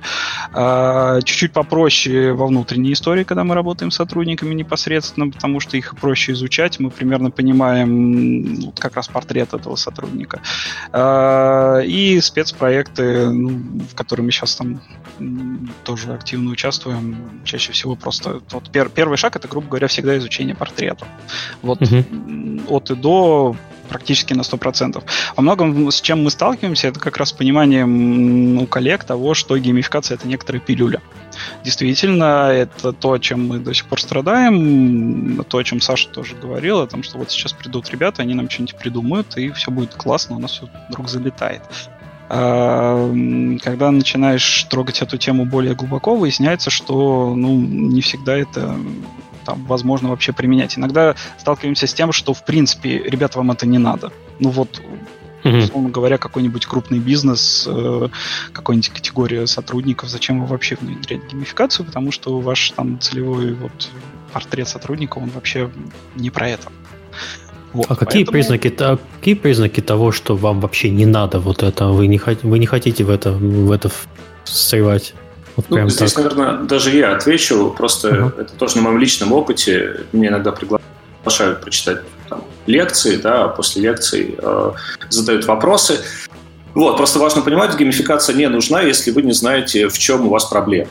Да, вот это самый такой типичный момент. Я о нем отчасти сказал, но действительно не все до сих пор этого понимают. Они думают, что, ну, например, если сотрудники работают недостаточно хорошо, как считают, да, например, там, не знаю, управленец, то геймификация э, повысит циферки. Да, но как бы нет, собственно, нужно найти системную проблему. Если человек не понимает, да, что системно работает не очень хорошо, ну, не знаю, например, в школе э, ученики все время опаздывают ну, как бы это проблема, да, она, в общем, очень понятная, для нее можно придумать прикольную какую-то геймификацию, там, смешную, даже похожую на игру, чтобы они просто вот какой-то определенный э, вот недостаток исправили, да, искоренили. То есть, ну, в принципе, вот э, когда, э, там, не знаю, да, там... Ну, если Хорошо, например, ладно, если от школы отойти, вот сотрудники опаздывают постоянно систематически, это проблема. Давайте ее решим. Что нужно сделать? Ну, смотри, бить? Про, про, просто бить это хороший кейс. Ладно, э, знаешь, в, есть, в том числе. Есть, очень, есть очень хороший анекдот старый по поводу пряника и кнута. Вот, угу. у, нас, у нас применяют только пряник, просто есть одна проблема, он черствый бьет. Ну, вот, иногда такая геймификация бывает. Ну, смотрите, на самом деле, э, вот действительно, да, есть там определенный кейс. Наверное, опаздывают сотрудники немножко нерелевантно, потому что речь идет все-таки о заработке, и чаще всего люди ну, не будут опаздывать на работу, потому что сразу вылетят за прогулы, за опоздание и так далее. Uh-huh, есть определенное нежелание, например, выполнять какой-то объем работы тогда мы начинаем балансировать э, вот как раз заданиями, попыткой работать с наградами, э, повышать ценность этих наград, э, понижать ценность наград, которые более там привычные. То есть работать через балансировку ну, такой квестовой составляющей плюс наградной. Э, ну, как например, один из кейсов. Э, Хорошо, рутинные задачи, да, это проблема, это, не знаю, те, те задачи, которые тебя ни, никак не мотивируют, не возбуждают. Что можно привести из примера вот таких рутинных задач, с чем вы сталкивались в работе? Я, извините, я больше буду давить на практику. Да, да, понимаю. Давай сейчас э, попробую что-нибудь такое найти, о чем именно прям вот можно сказать. Ну, пока ты думаешь о примере, я добавлю общий, общий такой контекст, но он мне тоже кажется здесь вполне уместен, хотя, наверное, да, он такой теоретический. Просто когда старались разгадать вообще в чем э, прикол, да, собственно, игр, э, и вот одна из вещей, которая была предложена теоретикой. Так, и Александр, Александр вылетел. Он Александр у нас... вернулся. Так, Александр ты... вернулся. Продолжай. Эм, вот, одна из вещей, не знаю, да, что это такое было, вот, одна из вещей, которые придумали апологеты, просто обращая внимание на видеоигры, как они работают, да, это то, что видеоигра — это такое пространство смысла. То есть там нет проблемы с бессмыслицей, то есть там нет э, бессмысленных действий. А если есть, да, то, как правило, ну, либо они плохие, они бесят игроков, да, это как раз плохой баланс, либо это игра, которая предлагает осмыслить бессмыслицу. То есть, грубо говоря, бессмыслица становится сразу осмысленной на каком-то метауровне. И это какая-то такая разгадка, потому что одна из главных проблем, с которой сталкиваются люди, да, они как бы делают какую-то ерунду и не понимают, зачем. Ну, как бы я не понимаю, зачем. И вот здесь, в общем-то, да, э, вот введение да, на каком-то тоже мета-уровне к этой деятельности, какого-то игрового начала, которое позволяет тебе понять, что иногда даже рутина да, оказывается интересной, или рутина — это всего лишь, если угодно, внутриигровая валюта, которая позволяет тебе развиваться, допустим, в игре, решать какие-то игровые задачи, хотя а, ну, источником, если угодно, э, этой внутриигровой условно валюты является твоя реальная деятельность, да, сколько ты там сделал звонков, или сколько ты там проверил документов, или сколько ты исправил багов, да, это все некоторая возможность просто э, попробовать придать смысл тем э, как раз рутинным практикам, которые этого смысла оказались лишены. Да, потому что действительно сложно прийти всем и сказать, нет, вы делаете очень важную задачу. Да, ваш, там, не знаю, перенос даже документов, это очень важно, от этого зависит все. Ну, как бы человек теряет это ощущение, ему нужно его как бы э, вернуть. Да, вот это и может сделать, в общем-то, Саш, а у нас с тобой, в принципе, был очень похожий кейс, как раз то, что ты сейчас описываешь. Это в одном из видов бизнеса, тоже, к сожалению, пока без названий, что называется, но по, по сути, да, большое количество рутинной работы переделали в сторону того, что... Там, помнишь, что была такая вот интересная метафора? Люди всегда, это, к слову, к пониманию того, с кем работаем, люди всегда, когда мы с ними разговаривали, они приводили пример свой, что они как будто воюют, идут на войну, встречаются с кем-то. А, для них это определенная метафора боя какая-то была. И, в принципе, вот этот бой, он поддерживался неким там ресурсом. Соответственно, им было в том числе предложено такое, ребята, а давайте вы вот, собственно, вот те рутинные задачи, которые вы выполняете, это своего рода ресурс, вы его нарабатываете. Соответственно, у вас будет там с метафорой боя встреча, например, с определенным видом там партнера, клиента, как угодно. А, но для того, чтобы вам подготовиться, вам нужно подготовить вот это, вот это, вот это. Это и была, был период подготовки. То есть переиграть то, что вы делали рутинно, о боже мой, мне нужно собрать пакет документов, то, что э, я готовлюсь к бою. Ну вот такая Сбор вот, ресурсов. Да, да, своеобразный сбор ресурсов и подготовка. Окей, хорошо. Еще есть, можно, знаешь, такой пример привести. Он у нас достаточно такой массовый в этом плане. У нас сотрудники по одному из направлений, ну, это причем по достаточно большому направлению, что называется, выполняли одну общую задачу. То есть покоряли, ну точнее так, они выполняли каждую индивидуальную задачу, ну и в том числе шли команды массово. Такое, это было своего рода покорение горы. То есть тоже достаточно простая метафора набора баллов за определенное количество там действий, которые реали... э, ну, это их собственный э, статус на уровне там команд своих локальных, каких-то территориальных. И это все вот тоже складывалось в некое такое эпическое большое приключение, к которому шел как каждый человек, так и вместе они команды каждый свои шли. То есть, ну, метаф- метафора, которая достаточно интересно заходила и там, условно пользуясь какой-то бизнесовой терминологией, рост продаж обеспечивала. Косвенно, не скажу на 100%, что это там заслуга геймификации, но вот э, в сумме такое это в том числе давало определенные рода приросты. То есть тоже вот такой как... А, хорошо. Да. А можно я еще тогда вопрос опять тоже практический, я совсем на этой теме поехал. А, хорошо, а как вот с внедрением? А, вот у вас есть задача, вы, допустим, вне, вне контекста вы ее сделали, геймифицировали процесс, приходите, э, и как этот процесс внедрения происходит на предприятии или э, в компании? Вот это дядя Ваня, слушайтесь его, он сейчас вам тут про игрушки расскажет, или как это происходит? И на самом деле ты сейчас затрагиваешь один из самых больных вопросов, которые, с которыми мы нужно, должны работать и работаем. Это У нас других вопросов нет, мы только про боль. Это да. Прядик, который бьет. Я, это, все, это мой любимый, наверное, анекдот последнего времени. А, на самом деле это очень сложный процесс. Здесь все зависит от организации, от руководства, от какой-то внутренней внутреннего настроя. Действительно сложно. Это практически на 100% индивидуальный подход. Угу. Лишь заинтересованность э, руководства, принимающего решения, это предельно важный момент, и во многом там, пользуясь проектной терминологией, заинтересовать спонсора. Просто я себе представляю, что иногда может э, как бы руководитель загорелся идеей, да, ему сказали, вот геймификация это круто, она все тебя решит, прошел месяц, два, три, пока вы это дело разрабатываете, приходите к нему, он уже сидит такой потухший, а, ну, я типа зарплату поднял, и как бы все нормально, или там уволил половину. Как бы, а вот что вы сейчас будете делать, и давайте-ка на, на, на это с интересом посмотрим. Ну, вот ты сейчас описал ладное количество наших кейсов, причем, ну, наверное, даже половину. То есть, э, действительно, попытка легкого входа, она практически никогда не дает результата. Mm-hmm. И то, что я сам вижу из своей практики, это только единственная возможность что-то реализовать, это если действительно руководителя мы зацепили, что называется, mm-hmm. сходу. Не вот, вот это вот э, не пиарная составляющая, блин, модное слово, модное направление, я сейчас пойду, там ребята сделают, будет классно нет. Э, во многом то, с чего тоже там вот вначале мы говорили про культуру. Вот культуры понимания того, что игры могут работать на другом уровне, ее нету. И на самом деле самые удачные кейсы там, где это понимание есть. Поэтому вот то, о чем я там вначале тоже говорил, о неком э, попытаться найти человека, который понимает ценность либо его воспитать. Вот еще как вариант, но это тяжеловатый кейс, потому что фактически его погрузить немножко приходится вообще, а что игры существуют и что это такое, но что это может быть сложнее. Но все равно чаще всего э, как бы внедрением занимается человек от вашей компании, а не тот, кому вы... Чтобы, ну, чтобы не исказить сигнал от, э, от идеи до э, исполнения, все-таки вы этим занимаетесь. У нас, у нас два подхода фактически, потому что нас на самом деле изнутри немножко, ну, скажем так, много запросов.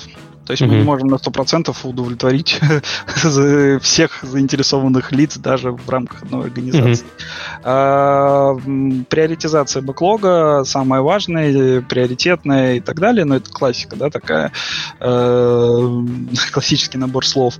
А при этом вот то, что пытаемся делать, это пытаемся воспитывать все-таки людей внутри подразделений. То есть учить их, передавать некоторое количество знаний. Опять же, вот с Сашей в том числе проводим встречи, всякие воркшопы по теме геймификации uh-huh. внутри организации, да, и пытаемся э, продвигать вот эту историю, продвигать вообще эту тему. Я, наверное, тоже бы сразу э, добавил, просто, мне кажется, вопрос э, звучал примерно в эту сторону, просто куда обычно внедряется геймификация, да, обычно это э, как раз разные системы, да, то есть типа LMS или CRM, э, которые уже mm. есть в компании. То есть, если они есть, э, то геймификация обычно является плагином к ним да, он обычно загружается, и тогда меняется немножко интерфейс, появляются дополнительные функции. Иногда это с самого начала, да, допустим, если какая-нибудь команда для себя уже готовит новую версию, допустим, там, не знаю, да, какой-нибудь э, управленческой системы, и они, например, хотят, чтобы там была геймификация, да, то есть геймификация — это часть, ну, некая, которая встраивается в такие э, вещи. Иначе ее действительно, если это отдельное приложение или отдельный ресурс, то всегда возникает вопрос, о чем мне, собственно, туда заходить, чем мне его проверять. Это всегда не так компактно, это не так хорошо. Вот. Но помимо этого я бы тоже э, такой, э, наверное, общий месседж тоже сказал. Просто геймификация иногда звучит как что-то такое действительно очень, может быть, сложное, хотя на деле это сложно в деталях, да, всегда сложность кроется в деталях, да, и всегда в деталях все самое сложное, а вот если мы берем в целом, вообще-то геймификация э, это не, это не игры создавать, да, а, по сути, вот если мы возьмем геймдизайн, вот в геймдизайне можно выделить несколько разделов, вот один из них я и называю геймификацией как раздел геймдизайна, и это раздел, который, в общем-то, связан с проектированием мета-игр.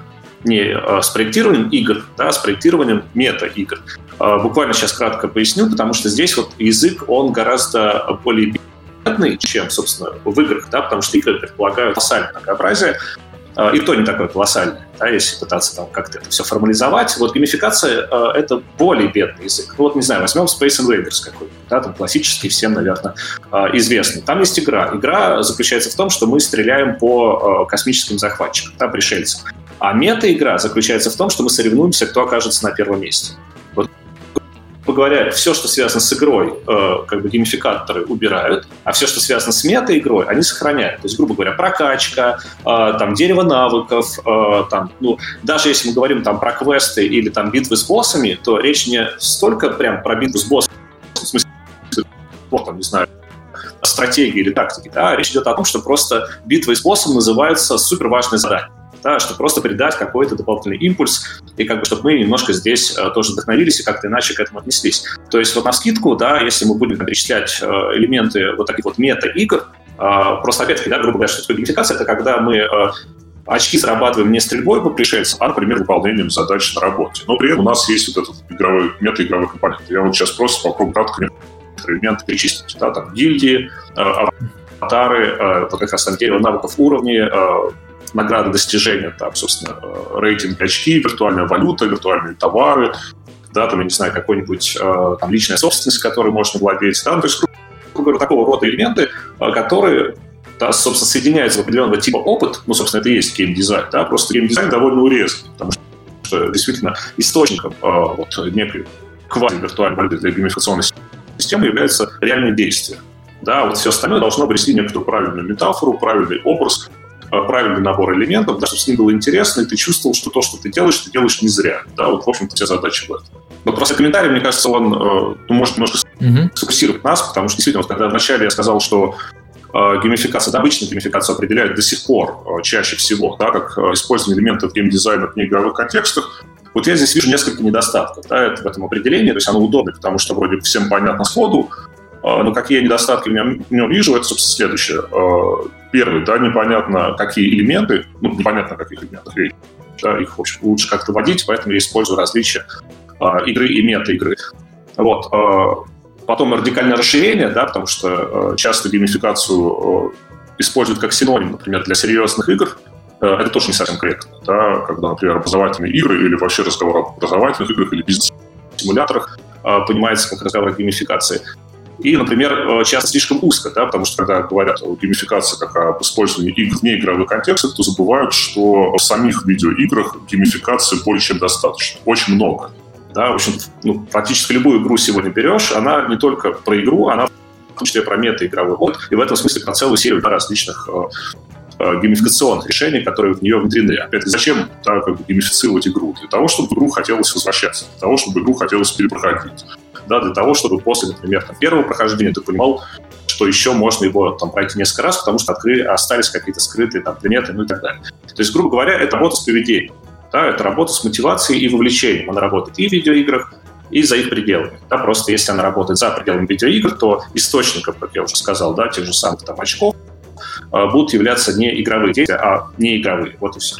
Это можно, знаешь, так подвести черту. Destiny отлично, отличный источник вдохновения стал. Да, любая современная видеоигра, да, это отличный источник вдохновения, да. Ну, а с любая современная игра с развитой метой. Destiny как раз имеет хороший очень метод развит. Да. World of Warcraft другой пример. Э, есть много вариантов. Так, мы вкратце прошли про первые два блока. У нас остался вопрос про то, как выглядит и российский игровой рынок а, для разработок для бизнеса. То есть, кроме геймификации, кроме вот лаборатории Сбера, кто еще занимается? Есть ли вообще рынок тут? Ну, на кто самом клиенты, деле, я бы так оце- оценочно во многом свою оценку бы здесь давал. Э, он на самом деле достаточно маленький, если, если не сказать эм, еще что-то меньше. То есть компании, которые направлены в чистую на геймификацию, их буквально 3-4 штуки, а то и mm. часть из них вообще, ну, скажем так, держатся на PBL. Э, что вот как раз нас там вот немножко, скажем так, печалит, что мы работаем как раз по стандартам каким-то старым более-менее. А, при этом сами по себе компании, которые туда идут, точнее так, скажу так, туда не, не идут вообще игровые компании. То есть, что мне лично было немножко, наверное, даже как-то странно, потому что как раз э, посмотреть на вот такой рынок околоигровой рядом с основным рынком, наверное, было бы интересно вам. У меня это такой немножко, э, меня сейчас, наверное, риторический, может быть, вопрос, может быть, так бы назвал, но немного странный. Не, ну а, просто на самом деле это немножко другая степень бизнеса. Э, разработка игр это чаще всего B2C, да, э, когда да, бизнес да. у customer, а когда ты работаешь по геймификации, это B2B. И это немножко другие скиллы надо иметь. Я и бы сказал, немножко другие источники. B2B, 2C то бишь э, с продлением okay, да. до клиентов. И вот здесь получается некий пробел э, между тем, что некоторые компании просто не имеют опыта вот геймифицированного игрового геймдизайна. Соответственно, во многом это для меня, может быть, было открытием, что, оказывается, туда особо это и не смотрят. А, при этом я все еще нахожу, что называется, для себя иногда открываю, открываю некоторые компании, которые вижу, что, оказывается, кто-то работает, но, к сожалению, это в основном зарубежка. Ну, то есть, и... давайте, давай представим э, этическую ситуацию, что Wargaming, как одна из крупнейших э, компаний на русскоговорящем рынке, взяла и начала заниматься геймификацией Это бьет вообще всех остальных конкурентов или нет? Ну, знаешь, это примерно то же самое, что... Сейчас была когда такая, э, такая рабочая шутка, что если Сбер заходит в какую-то индустрию, uh-huh. он сразу меняет мету этой индустрии. Uh-huh. Вот здесь примерно то же самое, в моем понимании. Условно говоря, Wargaming, если такое создает, он может поменять мету. Uh-huh. Мету поменять прилично. Вопрос, ну, насколько он пойдет, не знаю. Нет, это было абсолютно гипотетически. Миш, тут э, очевидно, почему игровые компании идут этим заниматься. У тебя отдача на э, внедрении хорошей меты, собственно, продукта будет гораздо выше, чем э, деньги, которые ты зарабатываешь как консультант для чужих продуктов. Поскольку ну, специалистов таких мало, а вот тоже Wargaming, э, команда, которая занимается метой на танках и на других вещах, и там они люди во многом пересекаются, я работал в Wargaming просто, они не могут mm-hmm. себе позволить выделить из этих людей отдельную группу, которая будет заниматься консультированием людей за пределами индустрии. Они так консультируют людей внутри индустрии на проект, который они издают. Угу. Окей, да, ну ладно. Вопрос, Можно не бояться. Условно говоря, да. Не, ну просто действительно это совершенно другой, э, другой способ зарабатывания денег, если свести к конечной цели любой компании, это зарабатывание денег. Это совершенно другой способ, и у меня вот в голове, как сказал Сергей, очень тяжело укладывается мысль, что компания будет тратить ресурсы на, на довольно ограниченный ограниченный к росту способ зарабатывания. Это всегда есть кап определенный, э, э, он диктуется рынком. Ну, в принципе, ты можешь сначала научиться это делать на российском рынке, потом ты можешь выйти на Запад, но на это, это сложно. То есть как ты будешь развивать э, э, э это, эту, эту бизнес-составляющую своей, своей компании? При этом российская игровая индустрия, она спокойно выходит со своими продуктами на Запад и там зарабатывает хорошие деньги. Это уже процесс пройденный, это всем понятно, это все работает. А как вот этот бизнес развивать за пределы... Э... Элементы, да. Э, э, PlayerX, вторая компания по мобильным заработкам в мире, да.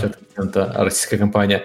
Их игры, ну, там мы, это как раз тот самый казуальный, казуальные игры с очень развитой метой. Угу зачем им или заниматься консультированием э, бизнеса, других бизнесов, когда они могут спокойно заниматься консультированием собственного бизнеса, где у них, э, очевидно, отдача сильно выше. Мне в итоге кажется, что здесь, знаете, эм, немножко будет посередине. Я согласен с тем, что когда у тебя есть продукты B2C, тебе совершенно не хочется смотреть на э, рынок B2B, 2C, вот этот, да, еще промежуточный какой-то. Но есть определенный запрос со стороны бизнеса, и я его вижу там в том числе от компаний других которые иногда приходят извне даже к нам поконсультироваться, поговорить, посмотреть что-то, что делаем мы. И обычно этот вопрос звучит следующим образом. Ребят, а вот там как привлечь вас? Тогда мы опять начинаем смотреть свой бэклог, и там выясняется, можем или нет. Но да, с другой стороны, другого варианта, как у них пойти в эту сторону, нету. Есть предположение, что этот рынок, что называется, вот он создается все-таки. Вот подобных mm-hmm. компаний, возможно, как такой побочный рынок, субрынок, может быть, его назвать, который будет на, этом, на это направлен. Он, повторюсь, уже есть, не очень большой, и, к сожалению, может быть, создан на слишком там, устаревших, может быть, подходах. Но вот есть ощущение, что это вот такое начало своя, своего рода такого рынка. Ну, ну то есть, я тоже грубо... Говори, говори. Да-да-да, если э, можно, то есть то, в чем я вижу, например, да, условно проблему, э, особенно будучи исследователем, да, и скорее представителем все-таки академической среды, э, что вот, например, с видеоиграми их, честно говоря, изучать гораздо проще, чем геймификацию, в том смысле, что доступ к геймификационным системам затруднен, да, то есть, например, посмотреть реальные там допустим, какие-то управленческие приложения, да, которые пользуется та или иная компания, не всегда удается, а то, что публикует компания потом, допустим, СМИ об успехах э, там, внедрения геймификации, ты всегда понимаешь, что можно делить на двое, и ты не можешь быть уверен в том, что это работало так хорошо, как они пишут. Это, во-первых. А во-вторых, они никогда не делятся фактурой того, из чего реально состояла их геймификационная система и, и как реально проектировалась она вот в деталях. Да? Это, в общем-то, самое главное. То есть игру ты можешь изучить а геймификация не особо. И в этом смысле, возможно, какой-то рост да, или какой-то шаг вперед я просто вижу в том, что э, в какой-то момент э, о том, что сегодня называют геймификацией и рассматривают как интерес исключительно бизнеса, да, и как он связан с игровой индустрией, не очень понятно, да, вот что со временем эти вещи снова встретятся, и геймдизайнеры будут говорить в том числе, если угодно, о мета-игре, о геймификации, о каких-то инструментах, э, которые они используют, в том числе для создания э, видеоигр, да, для э, проектирования вот этого опыта, который связан с возвращением и, по сути, изменением да, там, поведенческой привычки игрока. И это просто улучшит, в общем-то, ту картину, которая имеет место и в современном бизнесе. Да. Потому что я говорю, то, что реально можно наблюдать сегодня в сегменте вот, бизнеса геймификации, это либо люди из игровой индустрии, которые полностью поменяли профиль, либо самоучки геймеры, которые решили создавать вот мета-игру. Мне кажется, там не хватает вот какой-то, если угодно, более глубокой фактуры, которая есть сегодня э, в геймдизайне, да, который используется да, там, для проектирования игр, но не хватает геймификации. Окей. Так, э, и, наверное, последний вопрос, который у нас есть в плане, это сам игровой процесс в бизнесе, соцсети, игры, пиар и так далее. Ну, я бы на самом деле здесь, знаешь, затронул такую вещь. Эм, это во многом столкнулись с тем, когда разворачивали несколько проектов с подходами, которые есть именно при проектировании вот этого действительно игрового опыта э, от того, что давайте, ребята, доработаем просто интерфейс и угу. навешаем не будем ничего сильно перерабатывать, мы просто добавим вот здесь вот те же рейтинги, здесь вот у вас квестики будут приходить, и как бы все этим все будет хорошо. Вплоть до иногда захода на создание действительно каких-то историй. Давайте разработаем отдельные там приложение игровое, которое будет полностью э, про игру и только про игру и состыковано каким-то образом, ну вот, назовем, с бэком рабочим.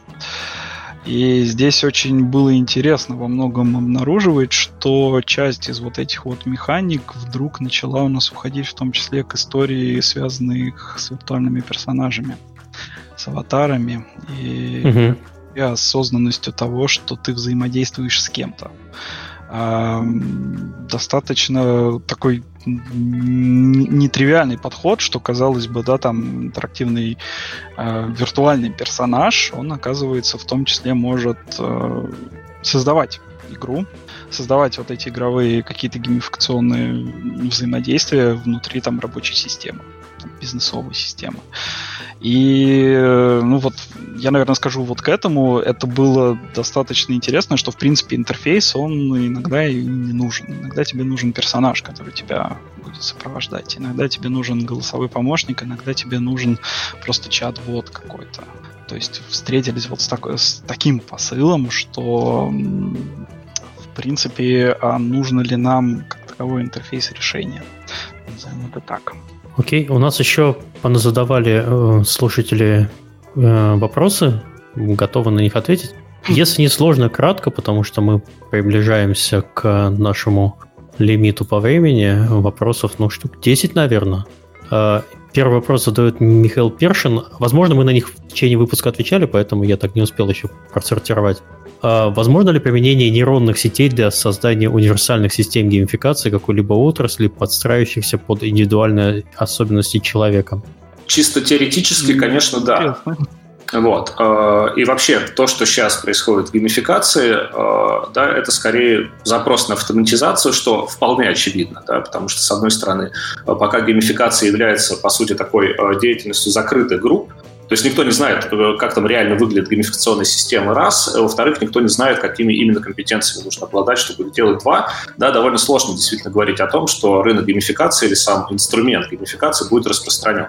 Чем геймификация будет больше становиться автоматизированной, да, чем больше будет хороших автоматизированных да, каких-то фреймворков, э, тем больше людей, даже когда там крупный бизнес, например, как-то играет, он там кого-то себе нанимает, да, кто-то там делает какой-то интересный проект, а вот как, например, малым, чтобы, например, не тратить на это большие деньги, да, автоматизированная система.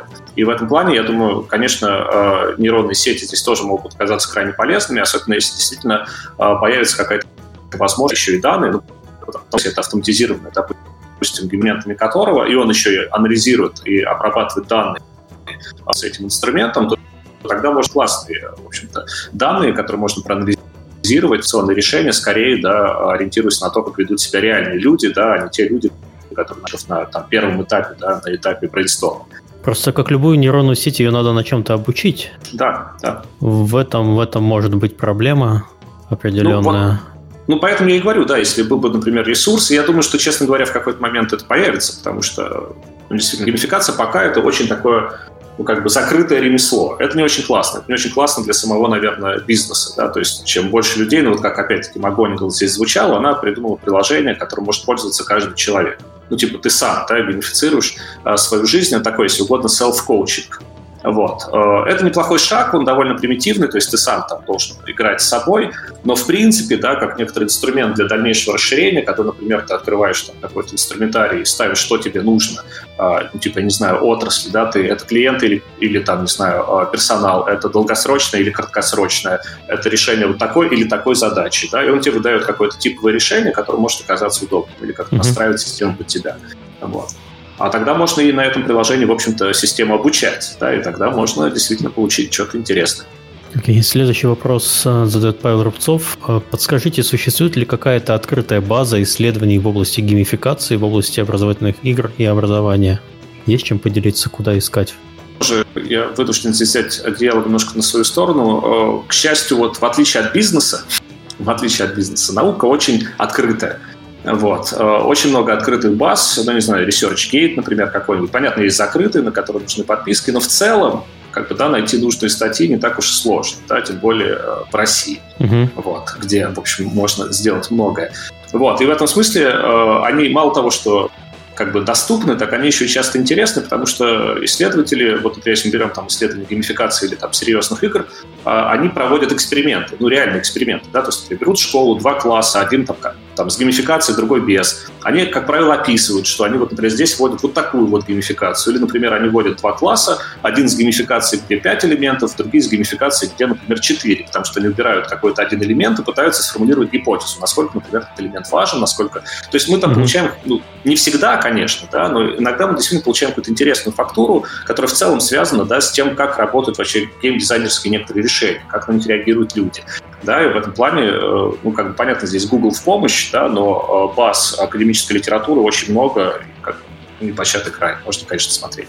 Ну, я бы поспорил, на самом деле, потому что баз э, литературы много, но они все, большинство этих статей, они за пайволами, они достаточно дорогие.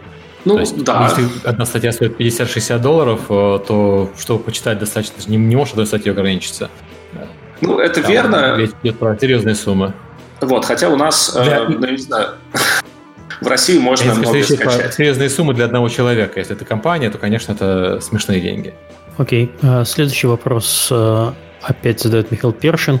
Какие метрики считаются стандартными для измерения успешности используемой геймификационной модели и ее последующие настройки для получения наибольшей эффективности? Ну, на самом деле, наверное, здесь можно назвать все метрики, которые мы только можем применить с точки зрения бизнеса и с точки зрения игр. То есть мы берем абсолютно все э, метрики от банального ретеншена, MAU, и прочих, связанных э, непосредственно с какими-то такими бизнесовыми историями, mm-hmm. до метрик непосредственно отслеживания КПЭ, которые стоят, э, стоят, например, перед подразделениями, э, там, сотрудниками, которые в них работают. То бишь, фактически геймификация — это сложенные метрики все в одно, потому что мы не можем на 100% быть уверенным в том, что именно геймификация да, там, дает определенный результат, который, там, например, там, не знаю, количество продаж у сотрудников начало увеличиваться. Мы не можем на 100% сказать, что это именно благодаря геймификации сделано. Нужно анализировать все метрики, смотреть их, анализировать рост KPI, анализировать, как работают сотрудники, анализировать их там вовлеченность и так далее. Все это дается в, берется в сумме. Поэтому в целом, наверное, я бы отвечал на этот вопрос так, что все метрики, которые вы можете померить там, где вы применяете геймификацию, они подойдут как минимум к ну, точке применения этой геймификации. А сказать, что вот есть одна универсальная метрика, которая покрывает абсолютно там все или там десяток универсальных метрик, нет, такого нету. И, наверное, во многом это хорошо, потому что геймификация это всегда применение. Она ну, не живет отдельно. Она живет всегда с продуктом непосредственно. Но вы все равно занимаетесь определением каких-то метрик, когда решаете задачу. Точку Это, видимо, 0. Да, это мы все равно входит в постановку 0, задач. Да, и смотрим как раз, мы определяем, что же мы делаем, куда влияет геймификация, на что она повлияет и куда она придет в дальнейшем. Примерно в этот момент и приходит понимание, а как мы это померяем. Угу, окей. Хорошо, следующий вопрос задает Азазель. Про список рекомендованной литературы уже статей спрашивали. Есть что почитать из серьезных трудов, если человек хочет заниматься именно геймификацией? Ну, есть, да. Но я бы... Кроме книжки Александра, которая выйдет. Э, ну, кстати, моя книжка, она не про геймификацию. Я думаю, моя книжка про геймификацию будет следующей. Вот. Э, Хорошо. Но есть, конечно, есть э, книжки. Ну, во-первых, наверное, из того, что на русском языке, давайте я просто э, вот так веду, потому что ну, на англоязычной литературе, естественно, очень много, и я бы советовал здесь очень простой ценз сделать. Вот я говорил про 2015 год, он важен. То есть вся литература до 2015 года, скорее всего, будет написана вот в таком ключе «Вау, геймификация – это что-то супер, сейчас надо ее ввести, все будет классно, смотрите, здесь работает, здесь работает». Да, вот после 2015 года там, как правило, взвешеннее, там уже понятно, что не все работает, не везде работает, ну и так далее. Да? То есть это интересно читать, поэтому все, что после там, 2015 года э, на английском языке, э, ну, можно да, брать. Вот если брать русский русскоязычных книжек у нас есть э, Зикерман и Вербах. Это как раз книжки супер наивные. Да, их интересно читать, но именно как такие э, истории, да, потому что они вышли у нас как раз в 2015, но они сами там буквально начало 2010-х.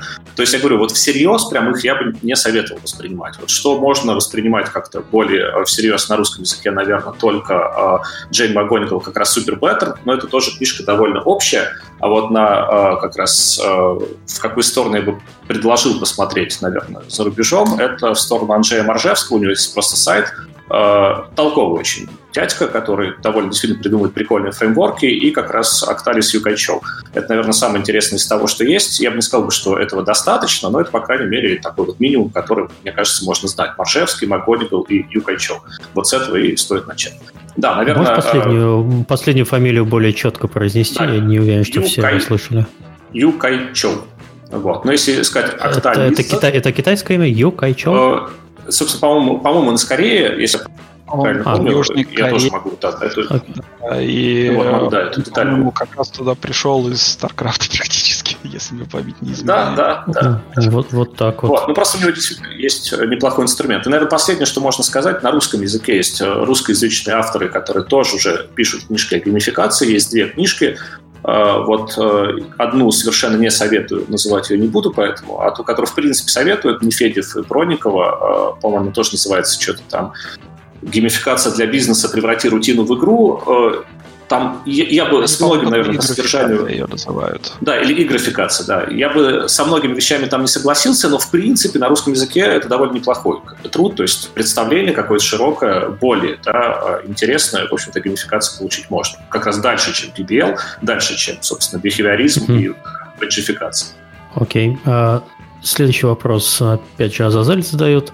А какие самые популярные, но не рабочие кейсы вы видели? Какой чужой удачный кейс вас приятно удивил и чем?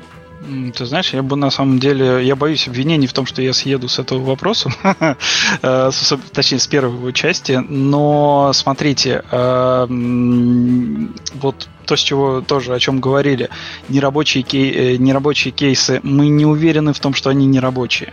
То есть цели, которые ставили люди в геймификации, определенно э, они зашиты внутри, и вот то, о чем Саша говорил, мы не всегда понимаем, какие они были и а правильно ли эта геймификация была применена. Поэтому mm-hmm. сказать вот, что это нерабочие кейсы мы видели, это очень ну, своеобразно. То есть это не факт, что таковые, таковыми они были.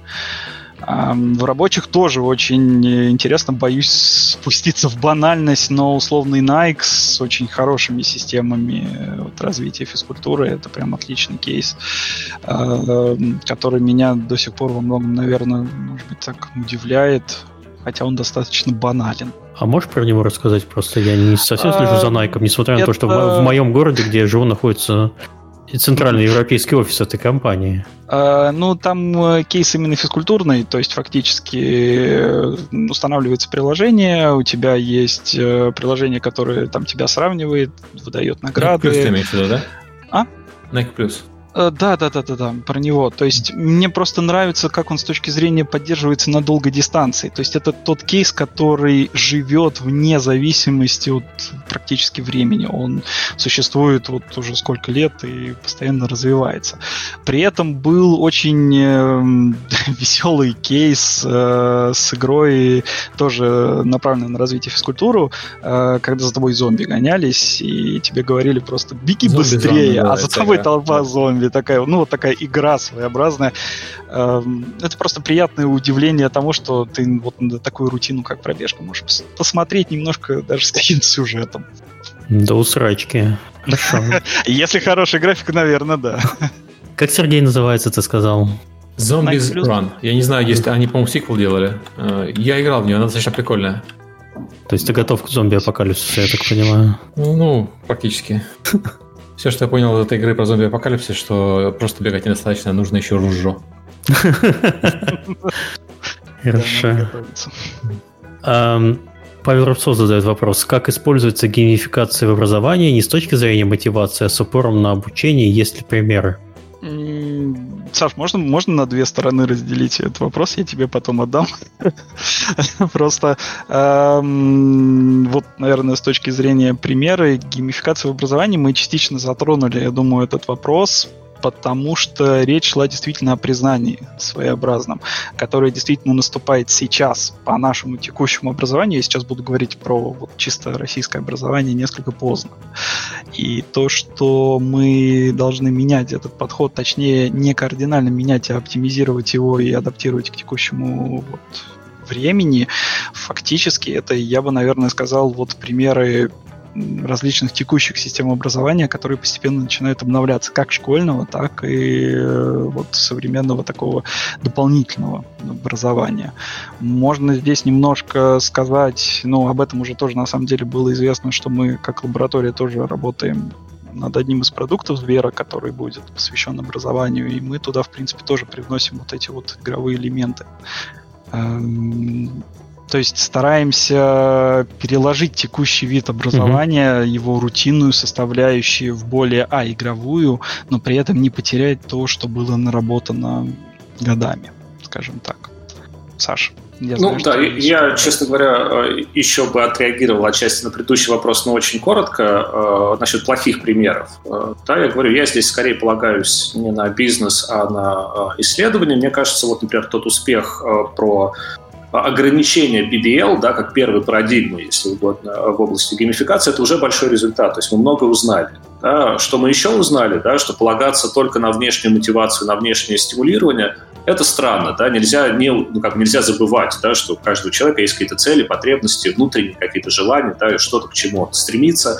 А, это тоже важное, да, как бы а, заключение, важное знание, которое мы сегодня знаем, и опять-таки мы знаем, прошу прощения за тавтологию, да, а, что неуспех, возможно, да, более ранних каких-то информационных систем был связан с тем, что вот это измерение человека да, просто игнорировали игнорировали проектировщики идентификационных систем, сегодня его не принято игнорировать. Да? Сегодня об этом принято думать. Опять-таки у нас еще нет прям каких-то четких результатов, какие, например, методологии, подходы работают, какие нет, какая система или классификация потребностей работает, какая нет. Это мы, скорее всего, узнаем тоже со временем, да? но, по крайней мере, мы поняли, что игнорирование этой области, такой самый простой путь, не работает да, это уже хорошо. Еще, например, одна из вещей, которая, э, в том числе, вот это позволяет мне перейти ко второму вопросу про образование, которую мы тоже узнали, что парадоксальным образом, как нежелание, да, например, или неинтерес э, к внутреннему миру человека. Еще одна из вещей, которые постоянно пренебрегали геймификаторы, это то, что э, вообще-то кооперация часто лучше, чем конкуренция.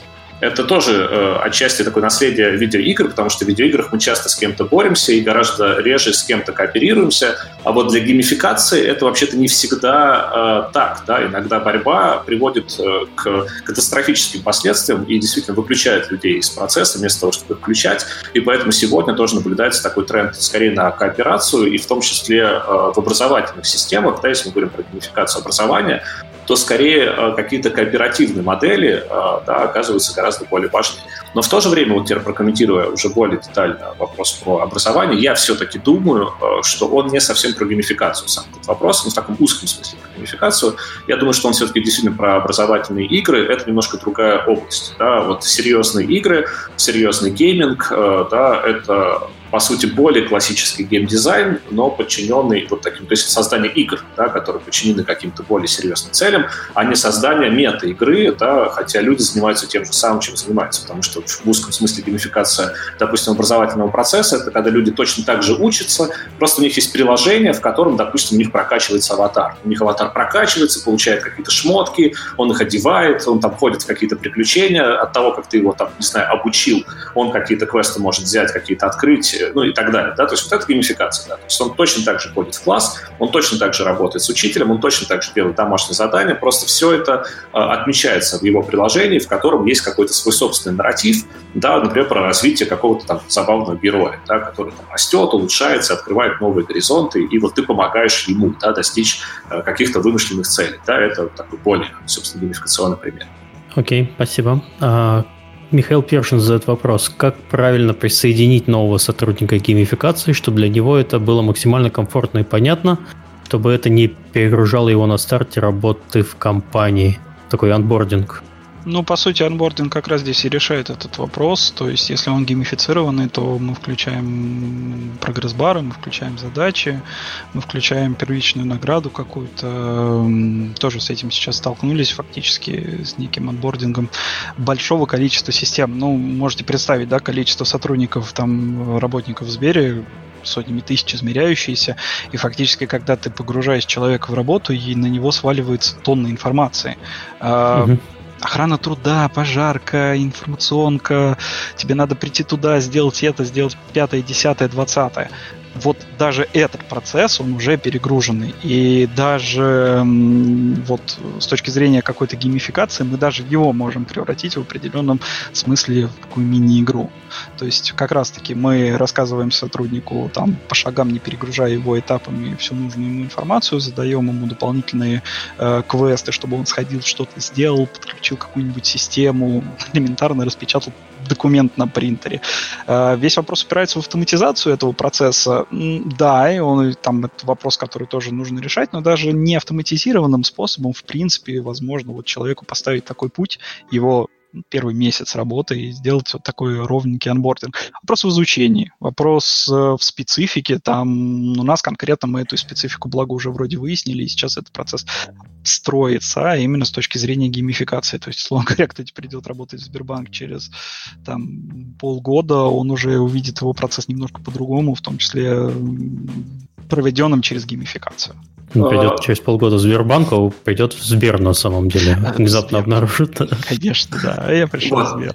И маленькое дополнение, э, так как, э, судя по реакции на в начале сказанное слово казуальность, я как бы получил такой вот, собственно...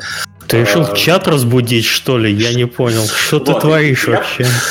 Вот, я Люди только отвечу... успокоились. Вот, я, я думаю, я отвечу, понятно, раз там такие геймеры да, сидят, э, вот, э, для того, чтобы действительно нового человека вводить геймификацию максимально безопасно, нужно меньше хардкора и больше казуала, как ни парадоксально это звучит. И казуальный гейминг здесь большое вспоможение, потому что, опять-таки, геймифицируют часто не геймеров, да, геймифицируют часто сотрудников, некоторые из которых никогда не играли. Но вот э, те находки казуального геймдизайна, они хороши тем, что они действительно как-то ну что ли, научили нас, да, понимать, э, как вот сократить вот этот вход, да, потому что действительно мы знаем, что хардкорные игры, да, это игры, в которые сложно начать играть, если ты не знаешь, что это за игра, ее какую-то минимальную историю, да, что там за что отвечает, какие там за этим стоят э, стереотипы и клише, да, ну просто вот в истории жанра, например. А тут как бы все очень просто. Меньше хардкорности, больше казуала, да, и тогда гораздо больше шансов, что ваш сотрудник не запутается, а спокойно дойдет до конца, да, грубо говоря, попроще. Окей. Okay. А, следующий вопрос задает Максим Бастрюхин. А, как отслеживаются задачи, связанные с геймификацией? Если брать пример с подготовкой к бою, который вы использовали, а, то кто отмечает, что документы, собранные задачи в контексте геймификации, выполнены? В похожем примере был как раз подготовка к бою. Было два этапа. Этап первый – бумажки элементарнейший, который проверяет всю теорию, отработает это или нет. Словно говоря, у нас э, сотрудники э, при подготовке определенных документов э, ставили небольшой чек, что они это подготовили на там определенном листе бумаги и относили его на определенную точку, получали там, условно говоря, зачет, награду и считали на доске. То есть первая проверка uh-huh. гипотезы о том, что геймификация будет работать, она проходила чисто на, доск- на досках, бумажках, элементарно простых вещах. А, через месяц работы оказалось, что, в принципе, люди, что называется, в разговоре в курилке спорили, а почему это мне зачлось, а это нет. А, то есть появился прямой фидбэк от пользователя на то, что, оказывается, кому-то это было вот нормально, важно, зашло, и прямая обратная связь, что это людей волновало. Дальше пошла автоматизация. То есть мы э, доходим до вот это, это что называется, от прототипа к конкретному решению. Автоматизацию уже полноценно прописали там, э, что считаем, как, э, откуда берутся данные, как это отображается и так далее. То есть начинается она с простого, всегда с бумажек, с досок, и чего-то простенького очень. Если это заходит, и если это людям нравится, ну, дальше уже можно разворачивать на что-то более серьезное. Ну, например, доработать какую-нибудь автоматизированную систему для этого, HR тот же, CRM. Угу. Ну вот да, я бы добавил, собственно, CRM. Ну просто если он есть, то геймификатору, естественно, гораздо проще, да, потому что там уже все считается, там уже все контролируется, там уже все данные есть. Просто теперь вопрос, какие данные спрятать, какие показать и как это все превратить в игру. Да, и в этом смысле проще. Когда этих данных нет никаких, э, то и сам вопрос нормальной геймификации подвисает, потому что ну, действительно там вручную собирать это не очень интересно. Да, если тебе нужно самому вбивать каждый вечер геймификацию, там, не знаю, сколько ты всего сделал, эта геймификация будет чудовищно скучная, да, потому что мы тогда должны, по сути, сами триггерить зачем. Она должна работать автоматически, да, она должна скорее сглаживать наше присутствие, да, она должна как-то нас радовать и, опять-таки, давать тот смысл, да, той самой рутине, которая обычно кажется бессмысленной. Вот, и поэтому, если считается, то mm-hmm. все хорошо. Ну, понятно, что если или еще заставлять что-то делать дополнительно, это не будет восприниматься как процесс какой-то легкий. очень сильно мотивацию. И плюс здесь вот с автоматизацией CRM мы возвращаемся к вопросу, а хочет ли это руководство. Ну, это банальное, но камбэк. И, и сразу тогда добавлю, просто есть действительно геймификационное решение, которое заточено на то, чтобы человек какую-то информацию вбивал, например, заполнял какие-то бумажки, потому что заполнять, естественно, раздражает тоже, да, потому что это действительно лишнее бремя, но как бы если это очень нужно, то вот этот процесс можно геймифицировать, да, чтобы замотивировать человека действительно там вводить нужные данные в нужные строки, хотя на, там, люди на это забивают. Это хорошая задача для геймификации. Окей. И у нас последний вопрос от Станислава Гадельшина. Вопрос про интернет-продукты. Как посредством геймификации увеличить конверсию теплых посетителей в покупателя, а тех, кто уже что-то купил, простимулировать купить что-то еще? Или это вообще не относится вопрос к... Мы это обсуждали, по-моему, больше половину подкаста, как минимум, мы говорили по программе лояльности, которая относится ну, здесь просто можно сказать, наверное, что, ребят, ну, тут вопрос банально опять изучения места применения, цели, и тогда существует набор механик, которые можно туда вставлять и полноценно с помощью них увеличивать эти конверсии. Знай своего клиента. То есть это все вопрос больше программ лояльности, чем геймификации. Ну, а в принципе, может быть построено. Программа лояльности это и есть геймификация. Почему? Да. Окей. Все, у нас вопросы закончились. Если у вас есть что-то еще добавить в конце, это можно сказать сейчас. Если нет, мы будем потихоньку прощаться.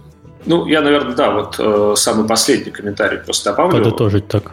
Ну, это не столько итог. Я думаю, много было сказано каких-то вещ- вещей, которые могли бы сойти за итог. Ну, просто действительно, программа лояльности сегодня практически всегда геймификационная, да, с элементами геймификации. В принципе, она может быть без нее, да, то есть это не то, чтобы абсолютно э, тождественные понятия, но действительно сегодня э, без геймификационных каких-то практик уже сложно обойтись, просто потому что они благодаря смартфонам и планшетам вошли в нашу жизнь, и э, все хоть как-то с этим знакомы, да, с этим простейшим языком видеоигр, который сегодня используется в том числе и для поддержания да, какого-то, не знаю, там, поведения клиентов для того, чтобы они как-то лояльно относились к бренду или там что-то подобное еще.